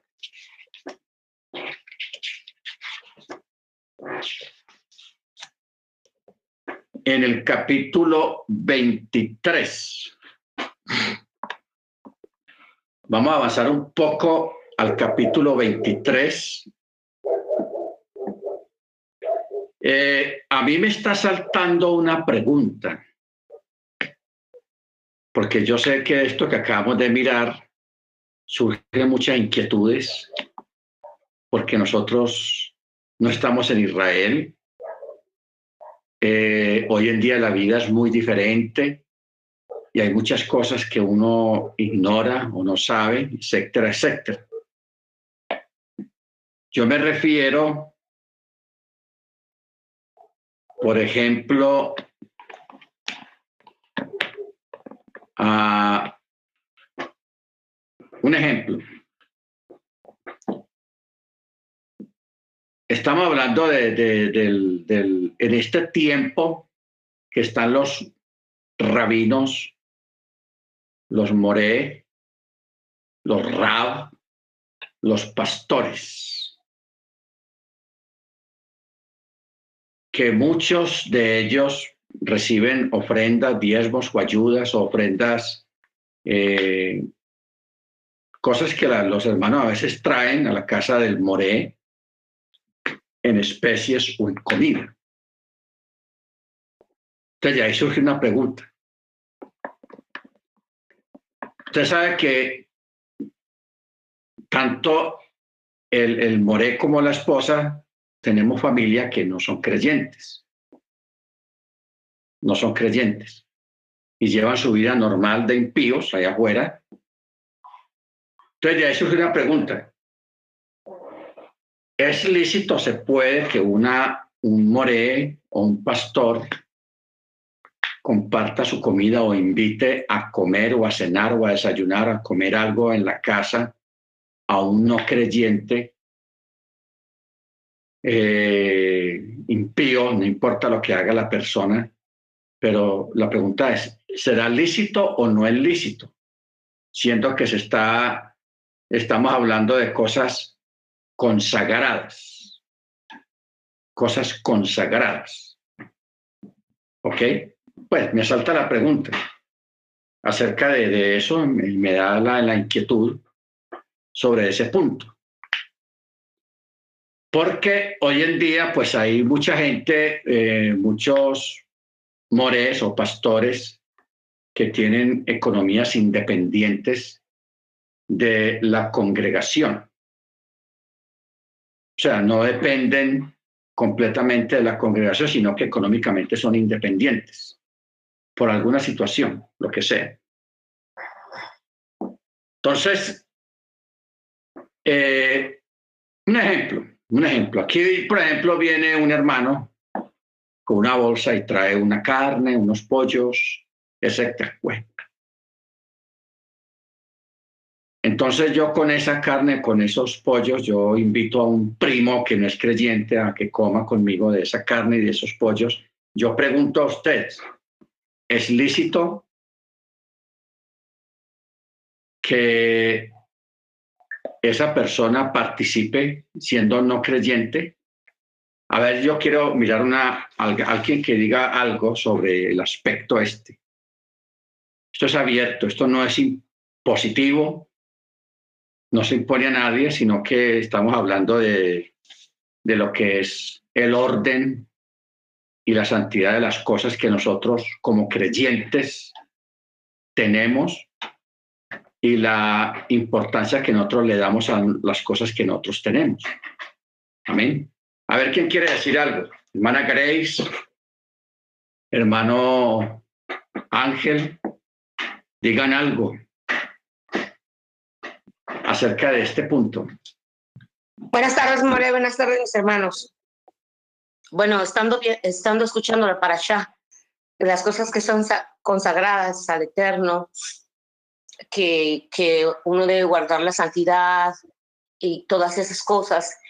Entonces, ay, es, es, pues, si nos vamos literal hacia lo que dice la palabra, eh, pues no deberíamos em, de lo que otros hermanos nos ofrendaron, hermanos de, la fe que nos ofrendaron a nosotros, eh, darle, vaya, eso que es consagrado, que ellos consagraron al Eterno, que oraron, que se lo entregaron, que usted oró por la ofrenda recibida y oró las manos de los otros. Yo creo que no deberían de, de dársela a los impíos por cuestión de que eso fue consagrado para usted y usted oró por ellos en gratitud al Eterno por la ofrenda recibida, obviamente que ellos no pueden participar de eso. Podrán participar de otras de otra comida que no sea de ese tipo de relación kadosh que hubo entre entre el que recibió y el que dio. Yo por otra parte, yo sé que tengo familiares, hijos, hermanos que no están en la fe y que podemos comer, pero no le voy a dar de comer de lo santo a ellos, de lo consagrado, de la relación que, de donde yo lo recibí. Eso sería lo que yo veo como lógica espiritual y lógica mundana, ¿no? Gracias, Cuando usted dijo no des lo santo a los a, me salta un texto, que hay un texto en la escritura que dice, no des lo santo a los perros. ¿Se acuerda, hermano Freddy? A ver si nos ayudas a buscar este texto, que dice, no, de lo, no des lo santo a los perros o a los cerdos. ¿Dónde está? Que no des las ah, perlas a los cerdos, ¿no? Algo así. Sí, hermano Freddy. Mateo 7.6. Mateo. Sí. Bueno, Mateo 7, 6. Ojo, aquí está. Mire usted cómo es bueno preguntar y escuchar a los hermanos. La hermana Grace me llevó a esta cita que no la tenía, pero dice, no deis lo santo a los perros, ni echéis vuestras perlas a los cerdos, no sea que las pisoteen con sus patas y se vuelvan y os despedacen. ¿Qué quiere decir se vuelvan y os despedacen? Que pierdas tu bendición. ¿Por qué? Por compartir lo sagrado. Porque, hermanos, hay que, hay que ser claros en una cosa. Y esto es extensivo a todos. Por ejemplo, si yo le doy a alguno de ustedes en una visita o lo que sea, eh, un mercado o un dinero o una ofrenda, lo que sea, una ofrenda sea en especie o en dinero, a usted, sea claro y tenga muy claro y presente de que ese, eso es como una ofrenda, eso es un obsequio que no va por ningún interés secundario, sino una ofrenda, ese, esas cosas o ese dinero, usted lo va a gastar en lo suyo. Usted no va, si es un dinero, usted no va a decir o va a llamar a un primo o a una prima o a un amigo que no es creyente. Eh, Benito va a invitar a almorzar, que, el Eterno me dio una bendicióncita, entonces te voy a invitar a almorzar a un restaurante. Eso de pronto no está bien. ¿Por qué? Porque es un dinero diferente. O sea, hay que establecer el dinero que usted recibe de su paga en su trabajo, que también es K2, porque no es maldito ni es, ni es sucio. Pero ya entrándonos más hacia adentro, cuando es un dinero de ofrenda, una ofrenda de amor, una ofrenda de alguien de la misma comunidad, un creyente, ya ese dinero tiene una connotación diferente, ya es elevado a K2 y como K2 hay que ser gastado. Entonces de ahí entra este texto cuando dice, no deis lo santo a los perros, ni echéis vuestras perlas a los cerdos. ¿Estamos claros? ¿Alguien más quiere decir algo o afirmar algo sobre esto? Mire, mire a dónde llegamos, está bueno.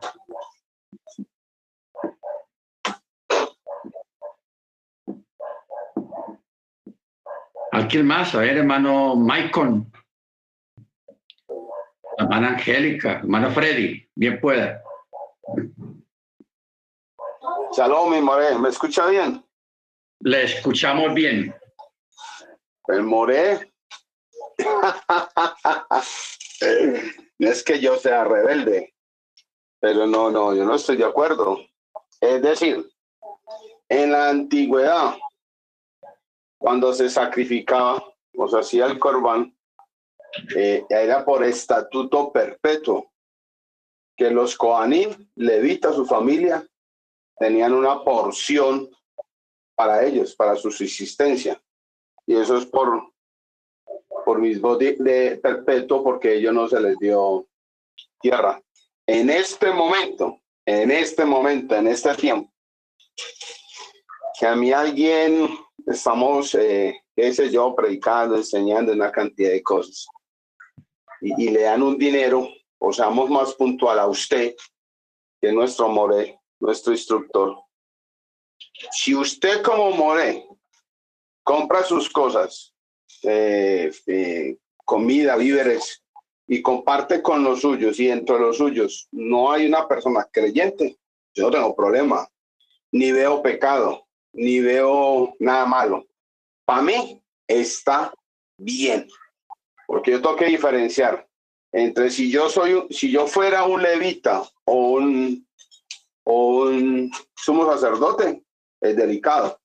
Pero a mí que me llegue un dinero o algo físico, víveres, porque, digámoslo así, enseñé las escrituras, entonces, no, no, no, no. Yo ahí no, no, no lo comparto. Lo que, lo, que sí no, lo que sí estoy de acuerdo es que si me dan algo a mí y ese algo no va conforme a las escrituras, por ejemplo, no, te voy a dar aquí unas cinco libritas de pierna de cerdo, que hace tiempo me encantaba y mi papá me enseñó a comer eso. No, yo digo, pues yo te lo recibo, pero no sé, yo, yo haría eso ya. Le agradezco el, el, el detalle. No lo puedo comer. No es, le enseñaría, pero tampoco le, diría mal porque hay otras personas que lo comerían. O sea, para, para, para resumir, no lo veo como pecado ni que desagrade al Eterno. Si yo recibo un dinero porque se dio instrucción de la Torah, yo gasto mi dinero. Eh, ah, es que es K2, sí, pero los servicios públicos yo los pago con eso y se beneficia gente que no, uno de los míos que no, que no conocen al Eterno ni las escrituras. No tengo ningún problema. Es, esa es mi posición, mi more. Ok, yo quiero aclarar, hermanos, o hermano Freddy, es, estamos hablando de un dinero que es, viene a nivel de ofrenda, no un, no un dinero regular, de fruto del trabajo o de una deuda que le pagaron, no. Estamos haciendo una separación del tipo de dinero. Cuando es un dinero que viene de ofrenda, por ejemplo, cuando se da una ofrenda, eh, aquí a veces hablamos con el hermano Maicon o a veces con usted también y decimos, hermano, es que hay una familia que está en una necesidad tenaz, no tienen comida y todo eso, entonces vamos a recoger entre nosotros y le hacemos un mercado o le damos el dinero, como lo que sea. Entonces, ya ese dinero que se, que, y, se saca del fondo también de la, de la, de la congregación, se junta una buena cantidad, entonces ya ese dinero ya no es un dinero común, es un dinero diferente que viene de las ofrendas, que viene como ofrenda. Ojo a la palabra, ofrenda, no es el fruto del trabajo, no que se ganó la lotería o una deuda que le... No, ofrenda. Cuando se trata de ofrendas, lo que tratamos ahora del tipo de las ofrendas que debían de ser buenas, en buen estado, etcétera, etcétera, porque ya una, una ofrenda o un sacrificio cuando entra al, al, templo o a manos de los sacerdotes, ya se convierte en, una, en un objeto consagrado. Entonces, nos estamos refiriendo más que todo a eso. Claro, aquí no estamos para crear una alhaja acerca de eso, sino que estamos dando opiniones acerca de lo que es lo consagrado y dando como ejemplo el caso de Judas. El por qué los sacerdotes no tocaron ni recibieron las, las, piezas de plata, siendo que había salido del templo, pero ya ellos no lo podían recibir. ¿Por qué no podía entrar al templo? Porque ya era dinero de sangre, ya era ese dinero ya había cambiado a pesar de que ya había salido del templo. Y cambió para mal, si Judas hubiera recibido ese dinero con otro propósito, con otra circunstancia o con otro motivo, pues sería diferente todo. Entonces, estamos deliberando acerca en respecto a esto cuando es una ofrenda. More. Como gastarla bien o no gastarla bien. No importa, momento, no importa que sea para pagar los servicios, porque muchas veces se ha ayudado a personas para pagar los servicios. Y eso está bien. Sí, hermano Freddy. No, eso está muy bien la, la, la, la acotación, esa palabra que usted usa, que hace referencia al dinero que Judas eh, iba a devolver a los al Sanedrín o a los sacerdotes. Pero ya empezó mal desde que el mismo Sanedrín o los mismos sacerdotes dan un dinero consagrado al Eterno para una persona que iba a hacer algo que iba en contra. Ejemplo, porque el sacerdote le tenía que dar el dinero a Judas cuando el mismo sacerdote sabía el interés que tenía en que, en que Yeshua fuera entregado. ¿Cierto? O sea, estamos hablando de un 50%. Ah, que Judas lo devolvió y ellos no lo recibieron porque ellos sabían. Entonces fue malo lo de Judas, pero cuando ellos lo hicieron no fue malo. Bueno, pero no importa. La idea no es, la idea no, yo sé que esos temas o sea, en el caso mío personal, y si hay que hacer una alhaja, amén, la hacemos. Pero caso mío puntual, frente a las escrituras, perdóname, yo no, yo no le diría a una persona, le voy a dar una ofrenda. Eh, y pues yo no le voy a decir, va, usted verá cómo la, la, esta ofrenda viene de parte del cielo. No sé usted cómo viva internamente, no sé cuál sea sus problemas, si come kosher o no come kosher, con no, no, no, yo en eso no vea. Esta ofrenda viene del cielo. Se la entrego porque es la orden que da, porque eso lo hemos vivido muchas veces, que uno siente por el Rúa que eh, hay que darle a alguien y hay que dárselo y yo no pongo condiciones. Se le entrega y ya. Como alajá, listo, nos colocamos de acuerdo, pero yo no tengo problema ni se, ya mira la persona que haga, ah, es que es una ofrenda, es más, es que es del diezmo. Ah, bueno, y el diezmo de diezmos, ¿para qué se da también? Hay que hacer, son diferentes temas. En el caso mío puntual, ya démosle tiempo a los demás hermanos, no tengo problema, sea por ofrenda que llegó al, al, al More o que llegó a la, a la Keila, no, eh, ¿qué necesidad tiene hermano? Ah, no tengo, no tengo pasajes. ¿Y a quién le vas a pagar? a un impío que no conoce la Torah, pero se está beneficiando usted, no. Tenga, vaya coma con los suyos, vaya esto y otra cosa. Ya la otra parte lo decide la persona, a mí more, pero no, no quito más tiempo que los otros hermanos puedan intervenir. Salud, mi more. O sea, ya usted ahondó más Cuando la, la ofrenda es para un creyente, es diferente cuando uno le da una ofrenda a una persona no creyente, una ayuda. O sea, el no creyente recibe la ayuda y, solventa la necesidad como la persona quiere hacerlo. Lo importante es que ya ahí entra en lo que llama la sed a una persona no creyente. Pero cuando estamos hablando es entre creyentes, entre los de adentro, que esos son los que tenemos la responsabilidad y el conocimiento de las cosas. Hermano Michael. Shalom, lo cómico es, yo iba a decir exactamente lo que dijo el hermano Freddy antes que él, habló, es lo que estaba pensando yo, que ya no hay templo ni, somos levíticos. Eh, pero sí, por supuesto, nunca el dinero se debe usar para algo que es eh, pecado, eso es, obvio. Pero hablando de lo que se le dan a los perros, ¿cuál es el versículo? Creo que fue la samaritana que le dijo al, Mesías, eh, cuando él le dijo, no, le voy a dar a usted, eh, a los perros no se dan lo sagrado, y ella dijo, sí, pero lo que cae de la mesa todavía los perros comen. Creo que fue en esa charla con el Mesías que se dijo eso. yo pienso en mi mente, no es malo, porque si me dan un dinero de, la ofrenda, yo invito a un impío que coma. Eso es algo bueno que estoy haciendo. Le estoy dando comida a él y también es un testimonio. No es pecado, ¿me entiende? Eh, ahora, si yo le estoy dando dinero a él y yo sé que él tiene vicio y yo sé por seguro que él va a correr con ese dinero y comprarse una botella de ron o, un, cigarrillo de marihuana, entonces sí, eso es ya distinto. No, no se lo debo de dar porque ya yo sé lo que va a hacer con eso. ¿Me entiende? Pero si es comida, cosas así, ayudar a, los impíos, eso se da acá. Y hay mandamiento que debemos de hacer eso. Y no importa, en mi opinión, de dónde viene el dinero si es por ser acá. Sí, se lo, se lo estamos dando a un impío, pero eso también es un testimonio. Y con eso uno se puede ganar el impío. No sé, así pienso yo, pero más o menos pienso como el hermano Freddy, lo que dijo él. Ok, está bien. Bueno, Rap, buenas Yo puedo participar, perdón. Buenas tardes. Hermano Ángel y luego la hermana Miriam. Bien, pues, hermano Ángel. Shalom. Este, fíjense que estaba yo meditando en, la, en, lo que están diciendo, hermanos. Yo tengo una escritura que es Levítico 10:10.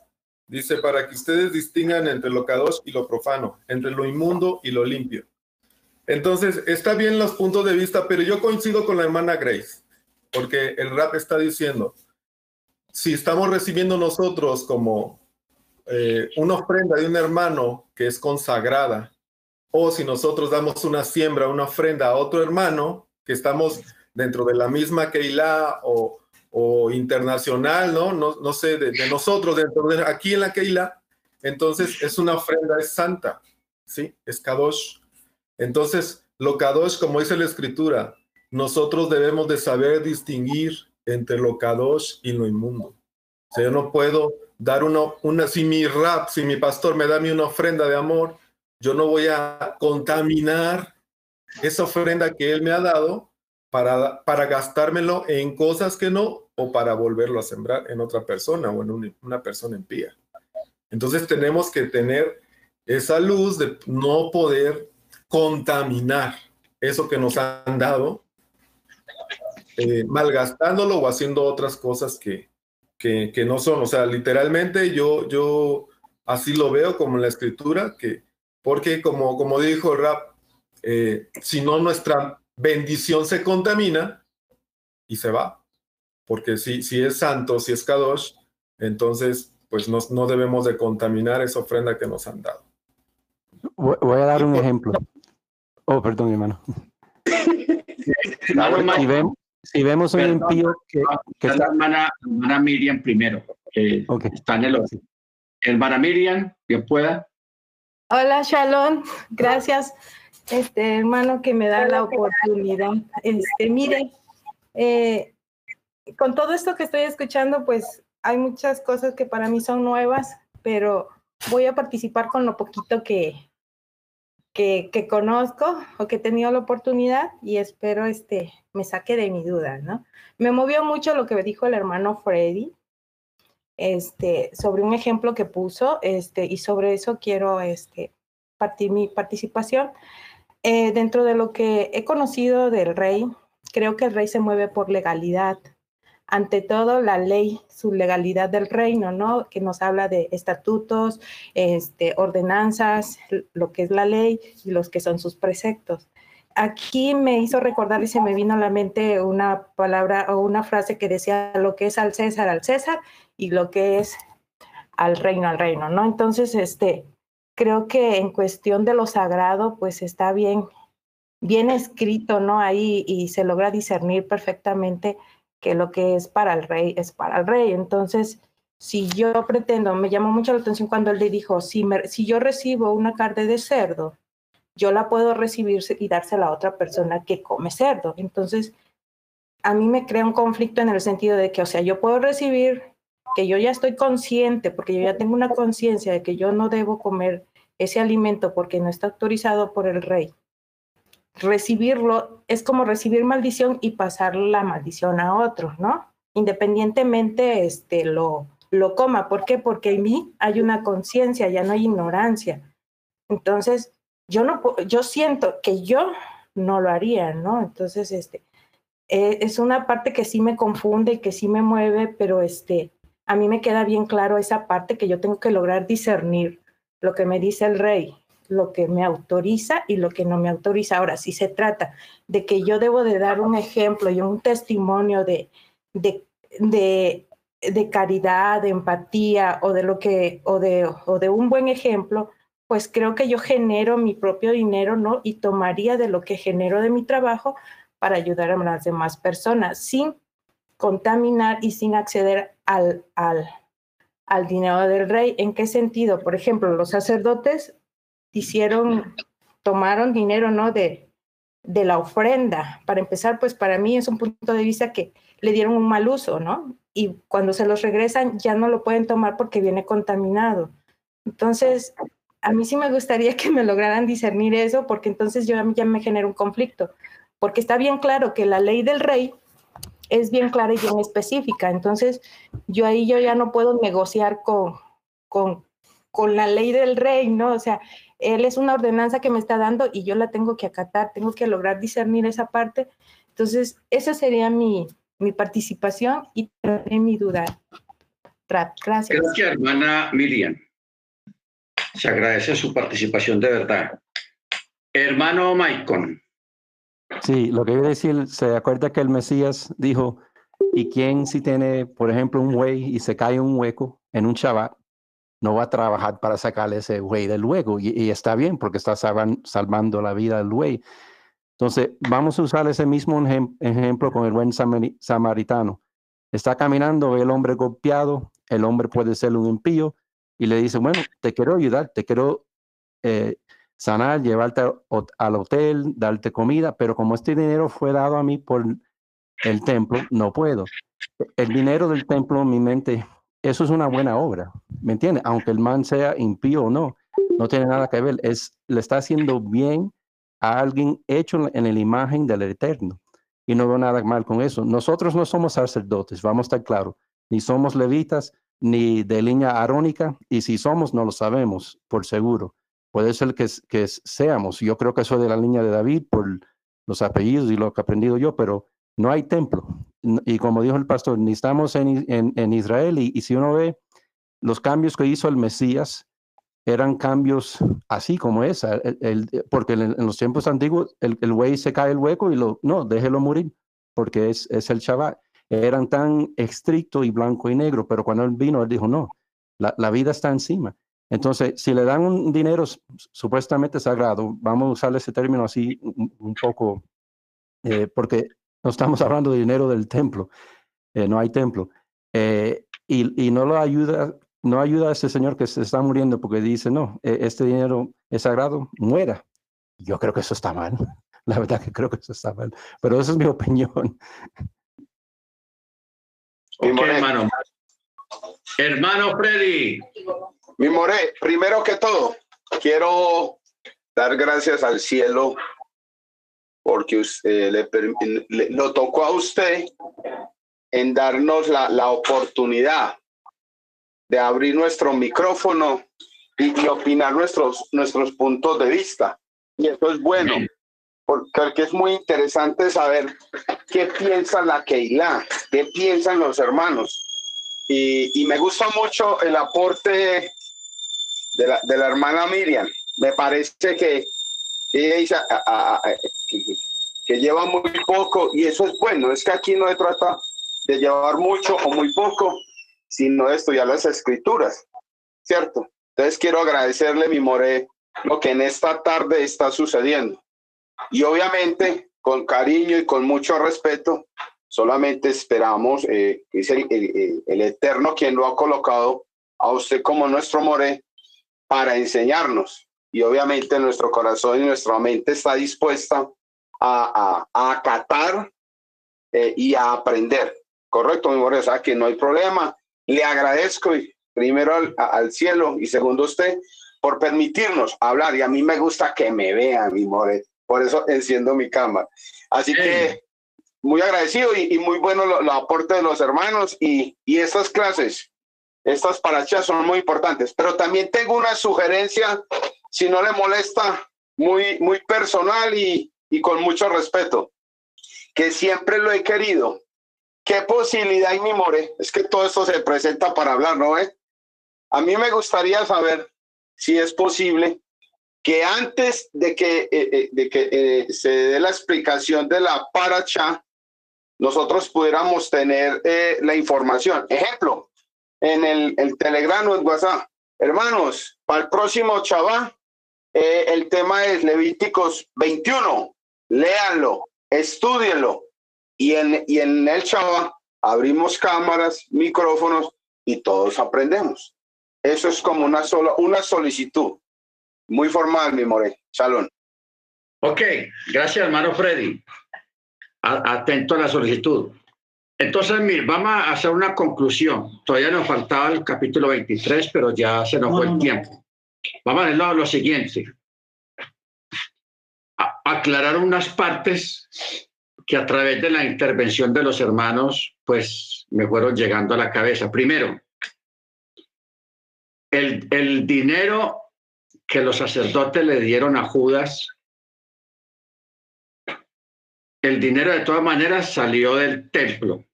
Ahí lo que, lo que hubo fue un acto de corrupción, porque eso es un acto corrupto de parte de los sacerdotes. El dinero no tiene la culpa. Los sacerdotes hicieron uso del dinero mal porque fue un acto de corrupción, pero miren ellos, en medio de su corrupción, ellos sí respetaron cuando el dinero regresó al templo. Sí respetaron esa parte y no lo recibieron y lo destinaron para otro uso según la jurisprudencia de aquella época. Pero el acto de ellos estuvo mal. Ahora, la otra parte es de que nosotros sí tenemos que establecer una diferencia eh, entre cuando cuando estamos hablando acá acerca de una ofrenda de amor que se le da a una persona que sale del fondo o de un creyente, lo está haciendo bajo la jurisprudencia de la Torá, bajo la Torá y bajo la acá del Eterno. Entonces, ya el destino que, la, que una persona no creyente reciba Estamos hablando de si una persona no creyente recibe una ofrenda, porque a veces se hace. Nosotros hemos hecho aquí ayudas a personas no creyentes. ¿Ok? Y usted también lo ha hecho muchas veces y eso es la acá, eso forma parte de la Torá. Usted no, no libra responsabilidades en cuanto a la, la persona que hace con ese dinero que usted le da de acá, porque es un no creyente. Pero cuando ya se trata de una persona creyente, que sepa el creyente que sí es responsable, porque hay una diferencia entre un creyente y un no creyente, sepa el creyente que sí es responsable del buen uso o el mal uso que haga de ese dinero. ¿Por qué? Porque estamos hablando entre los que estamos adentro y tenemos conocimiento. Y tenemos conocimiento. Entonces, hay que establecer esa diferencia entre una persona no creyente. Ahora, no quiere decir de que no, le ayudemos a una persona no creyente. Según la escritura, hay un orden en la escritura. Primero, a los de la fe, cuando se, habla, se trata de ayudar a alguien, que usted tenga un excedente o el Eterno le ponga a su corazón ayudar a alguien, usted primero va a buscar a los de la congregación, porque ese es el orden bíblico que hay. Primero los de la casa. Ya si los de la casa están bien, están bien, no tienen alguna necesidad por ahora, entonces ya usted lo hace con una persona de afuera. Por eso es que el Eterno, hay un texto que todos conocemos, que el juicio comienza con quién? El juicio comienza con en la casa.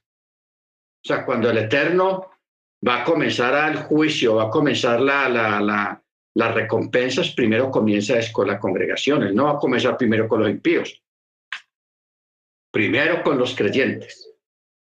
Que eso es lo que llama el bimade del de Machía, el tribunal de Cristo. Y ya luego, ya él sí le, cae arriba a los, a los impíos.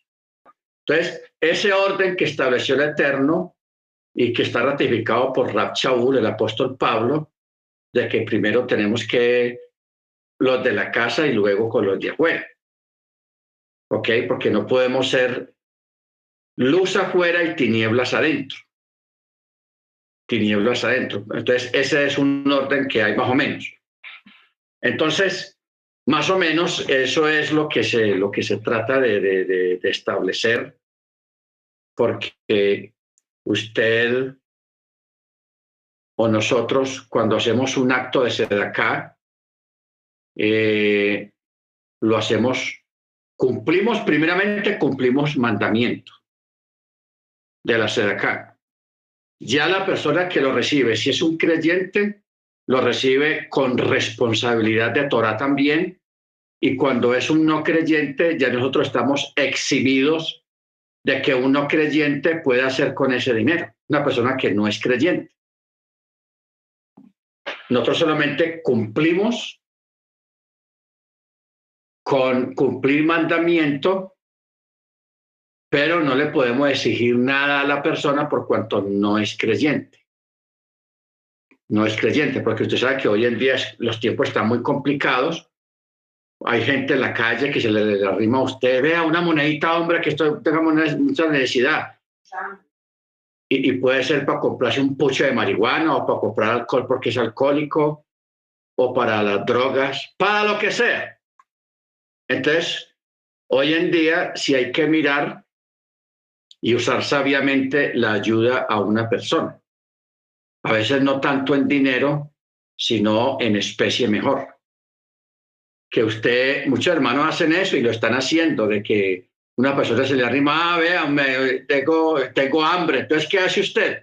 Ah, no, venga, venga, yo lo acompaño aquí a una cafetería, yo le, yo le pago el café o un desayuno o un almuerzo esa es la mejor forma y sabia forma de, ayudar a una persona hoy en día, porque hoy en día con tanto tráfico que hay, con tanta persona que engaña, que pides dinero, cuando quieren es dinero, dinero, ahí la cosa está sospechosa, pues ya se sabe que es para drogas o, o para alcohol o para otras cosas malas, menos para comida como están diciendo. Pero la forma más sabia es comprar el mercado pagarle un almuerzo o un desayuno o un café con leche, lo que sea, eso es lo que hay que hacer hoy en día, porque hoy en día la gente de afuera no es sincera y hay mucho estafador, mucho aprovechado, mucho vivo, y hay que saber ofrendar, saber dar a la gente de afuera. Pero ya entre nosotros, la congregación o de otra comunidad, no importa, ya el que, el que tiene la responsabilidad de recibir y de administrar bien lo recibido es el, que recibe, no el que da. El que da lo da también en forma de acá, lo da con misericordia, bendito sea el Eterno, y, y eso es una bendición muy grande poder dar. Amén. Pero ya sabemos lo que pasó con estos corruptos sacerdotes que hicieron algo malo con las ofrendas del templo, de corromper a un hombre para que le entregue a otro, ya eso fue un acto de corrupción. Un acto de corrupción usando dineros del templo, que eso es feo. Ya ellos darán cuenta al Eterno sobre ese acto irregular que hicieron ahí, bendito su nombre, pero con todo y eso, ellos mismos, en medio de ese acto corrupto, que hicieron? Ellos cumplieron la, parte de, no recibir el dinero y destinarlo a, otro uso, o sea, no lo dejaron entrar otra vez al, templo, el dinero. Esa, esa parte estuvo bien. Estuvo bien. Por eso fue que ellos ni lo tocaron siquiera porque ellos sabían que era dinero de sangre. Paruache. Bueno, mis hermanos, entonces vamos a hacer una cosa. Desde hoy vamos a atender la, la solicitud del hermano, buena solicitud del hermano, hermano.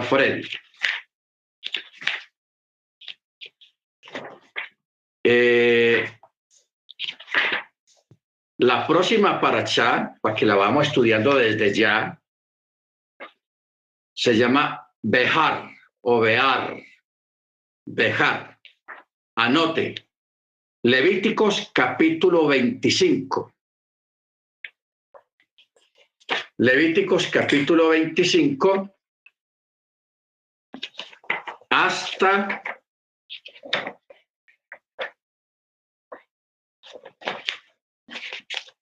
Levíticos capítulo 26. O sea, son dos capítulos. Prácticamente todo el capítulo 25 de Levíticos, esa es la paracha Bejar. Te puede decir Bejar o Bear. Las dos suenan bien. Bejar o Bear. ¿Ok?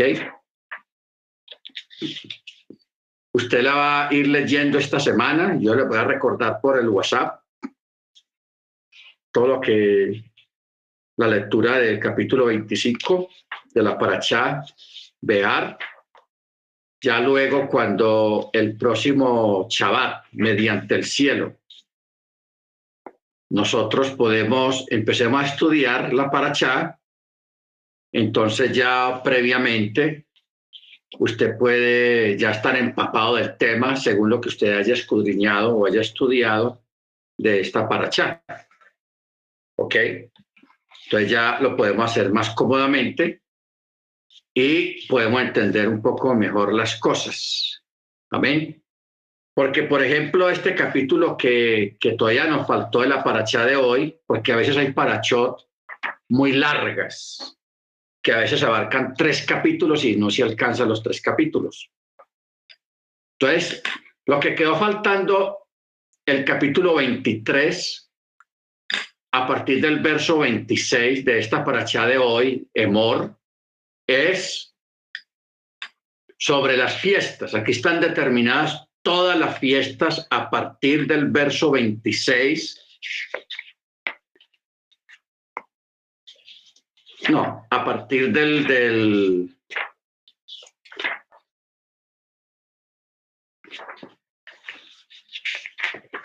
a partir del 26, 15.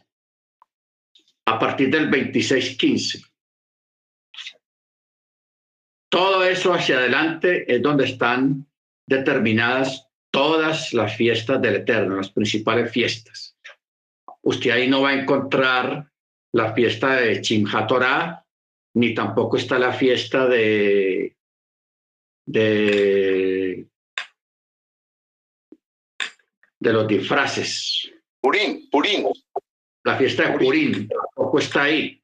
¿Por qué? Porque estas dos fiestas fueron rabínicas, no, no fueron fiestas dadas por el Eterno. Ahora, el hecho de que no hayan sido dadas por Eterno no quiere decir de que sean malas las fiestas o que no hay que celebrarlas. Si usted las quiere celebrar, hace bien. Y si no las quiere celebrar, también hace bien porque no son obligatorias, no son no es un misbot, no es un misbot, sino son opcionales. Estamos hablando de Purim y Chimhat y hay otra fiesta, la fiesta del árbol, eh, algunos ayunos establecidos, por ejemplo, en el libro de Esther, hay, hay, un ayuno que está establecido rabínicamente entre los judíos, y también el 9 de Av, eso es otra fiesta que no es obligatoria. O sea, el ayuno del 9 de Ab no es obligatorio tampoco. Amén. Y, Hanukkah, ah, pastor. Hanukkah también. Hanukkah, tampoco Hanukkah es obligatorio. Amén, hermana Senia, la fiesta de Hanukkah no es obligatoria tampoco. Entonces, pero se celebra tradicionalmente eh, como una forma de, cuando hay muchos niños en los hogares, como una forma de combatir la, la fiesta de Christmas, la fiesta de Navidad. ¿Ok? Es una forma en sí de, de, combatir lo que el mundo llama el espíritu de Navidad. Porque ustedes saben que la, la, fiesta de Christmas la sacaron de la fiesta de Hanukkah. ¿Ok? Ahí está el origen de, de, de, Christmas, de Navidad. Viene de, la fiesta de Hanukkah. Entonces, es bueno celebrarla en el sentido de que se les lleva a los niños y para que los niños no extrañen tanto el asunto de Christmas, porque Christmas tiene mucho peso psicológico y, sí, más que todo psicológico y de recuerdo en las familias, con con el asunto de, de Christmas, de la Navidad, de los alumbrados. hay mucha presión. Pues, mucha presión. Y la forma de combatir esa presión se hace es a través de celebrar la fiesta de Hanukkah, que es el origen de, la, de Christmas. Hermano Michael. Sí, y acuérdate que en el nuevo pacto hay un versículo que dice que el Mesías subió a Jerusalén para celebrar la celebración de las luces y era invierno y solamente hay una que se celebra. Entonces, cuando yo compré mis escrituras, que es hebrea, casi eh, una gran porción es en hebrea, ahí lo dice plenamente, dice la palabra Hanukkah. Él, él, estaba subiendo para subir Hanukkah. Entonces, tenemos el ejemplo del Mesías y también si uno lee el libro de Maccabis, eh, que yo lo considero parte de la escritura, aunque los católicos lo, sacaron de ahí, ahí también era eh, ordenanza, recordarse del milagro. Amén. Sí, porque es un milagro tenaz lo que es Purim y, y Hanukkah, son dos milagros espectaculares, impresionantes que hubieron en la antigüedad. Bueno, mis hermanos, vamos a hacer ya el cierre. Hermano Maicon, ya sabe el chofar. Familia Rubio, mano de Agoberto y familia, la mano Amparo, el pibe y Sarita, y si está la hermana Ruby también, para el Chema.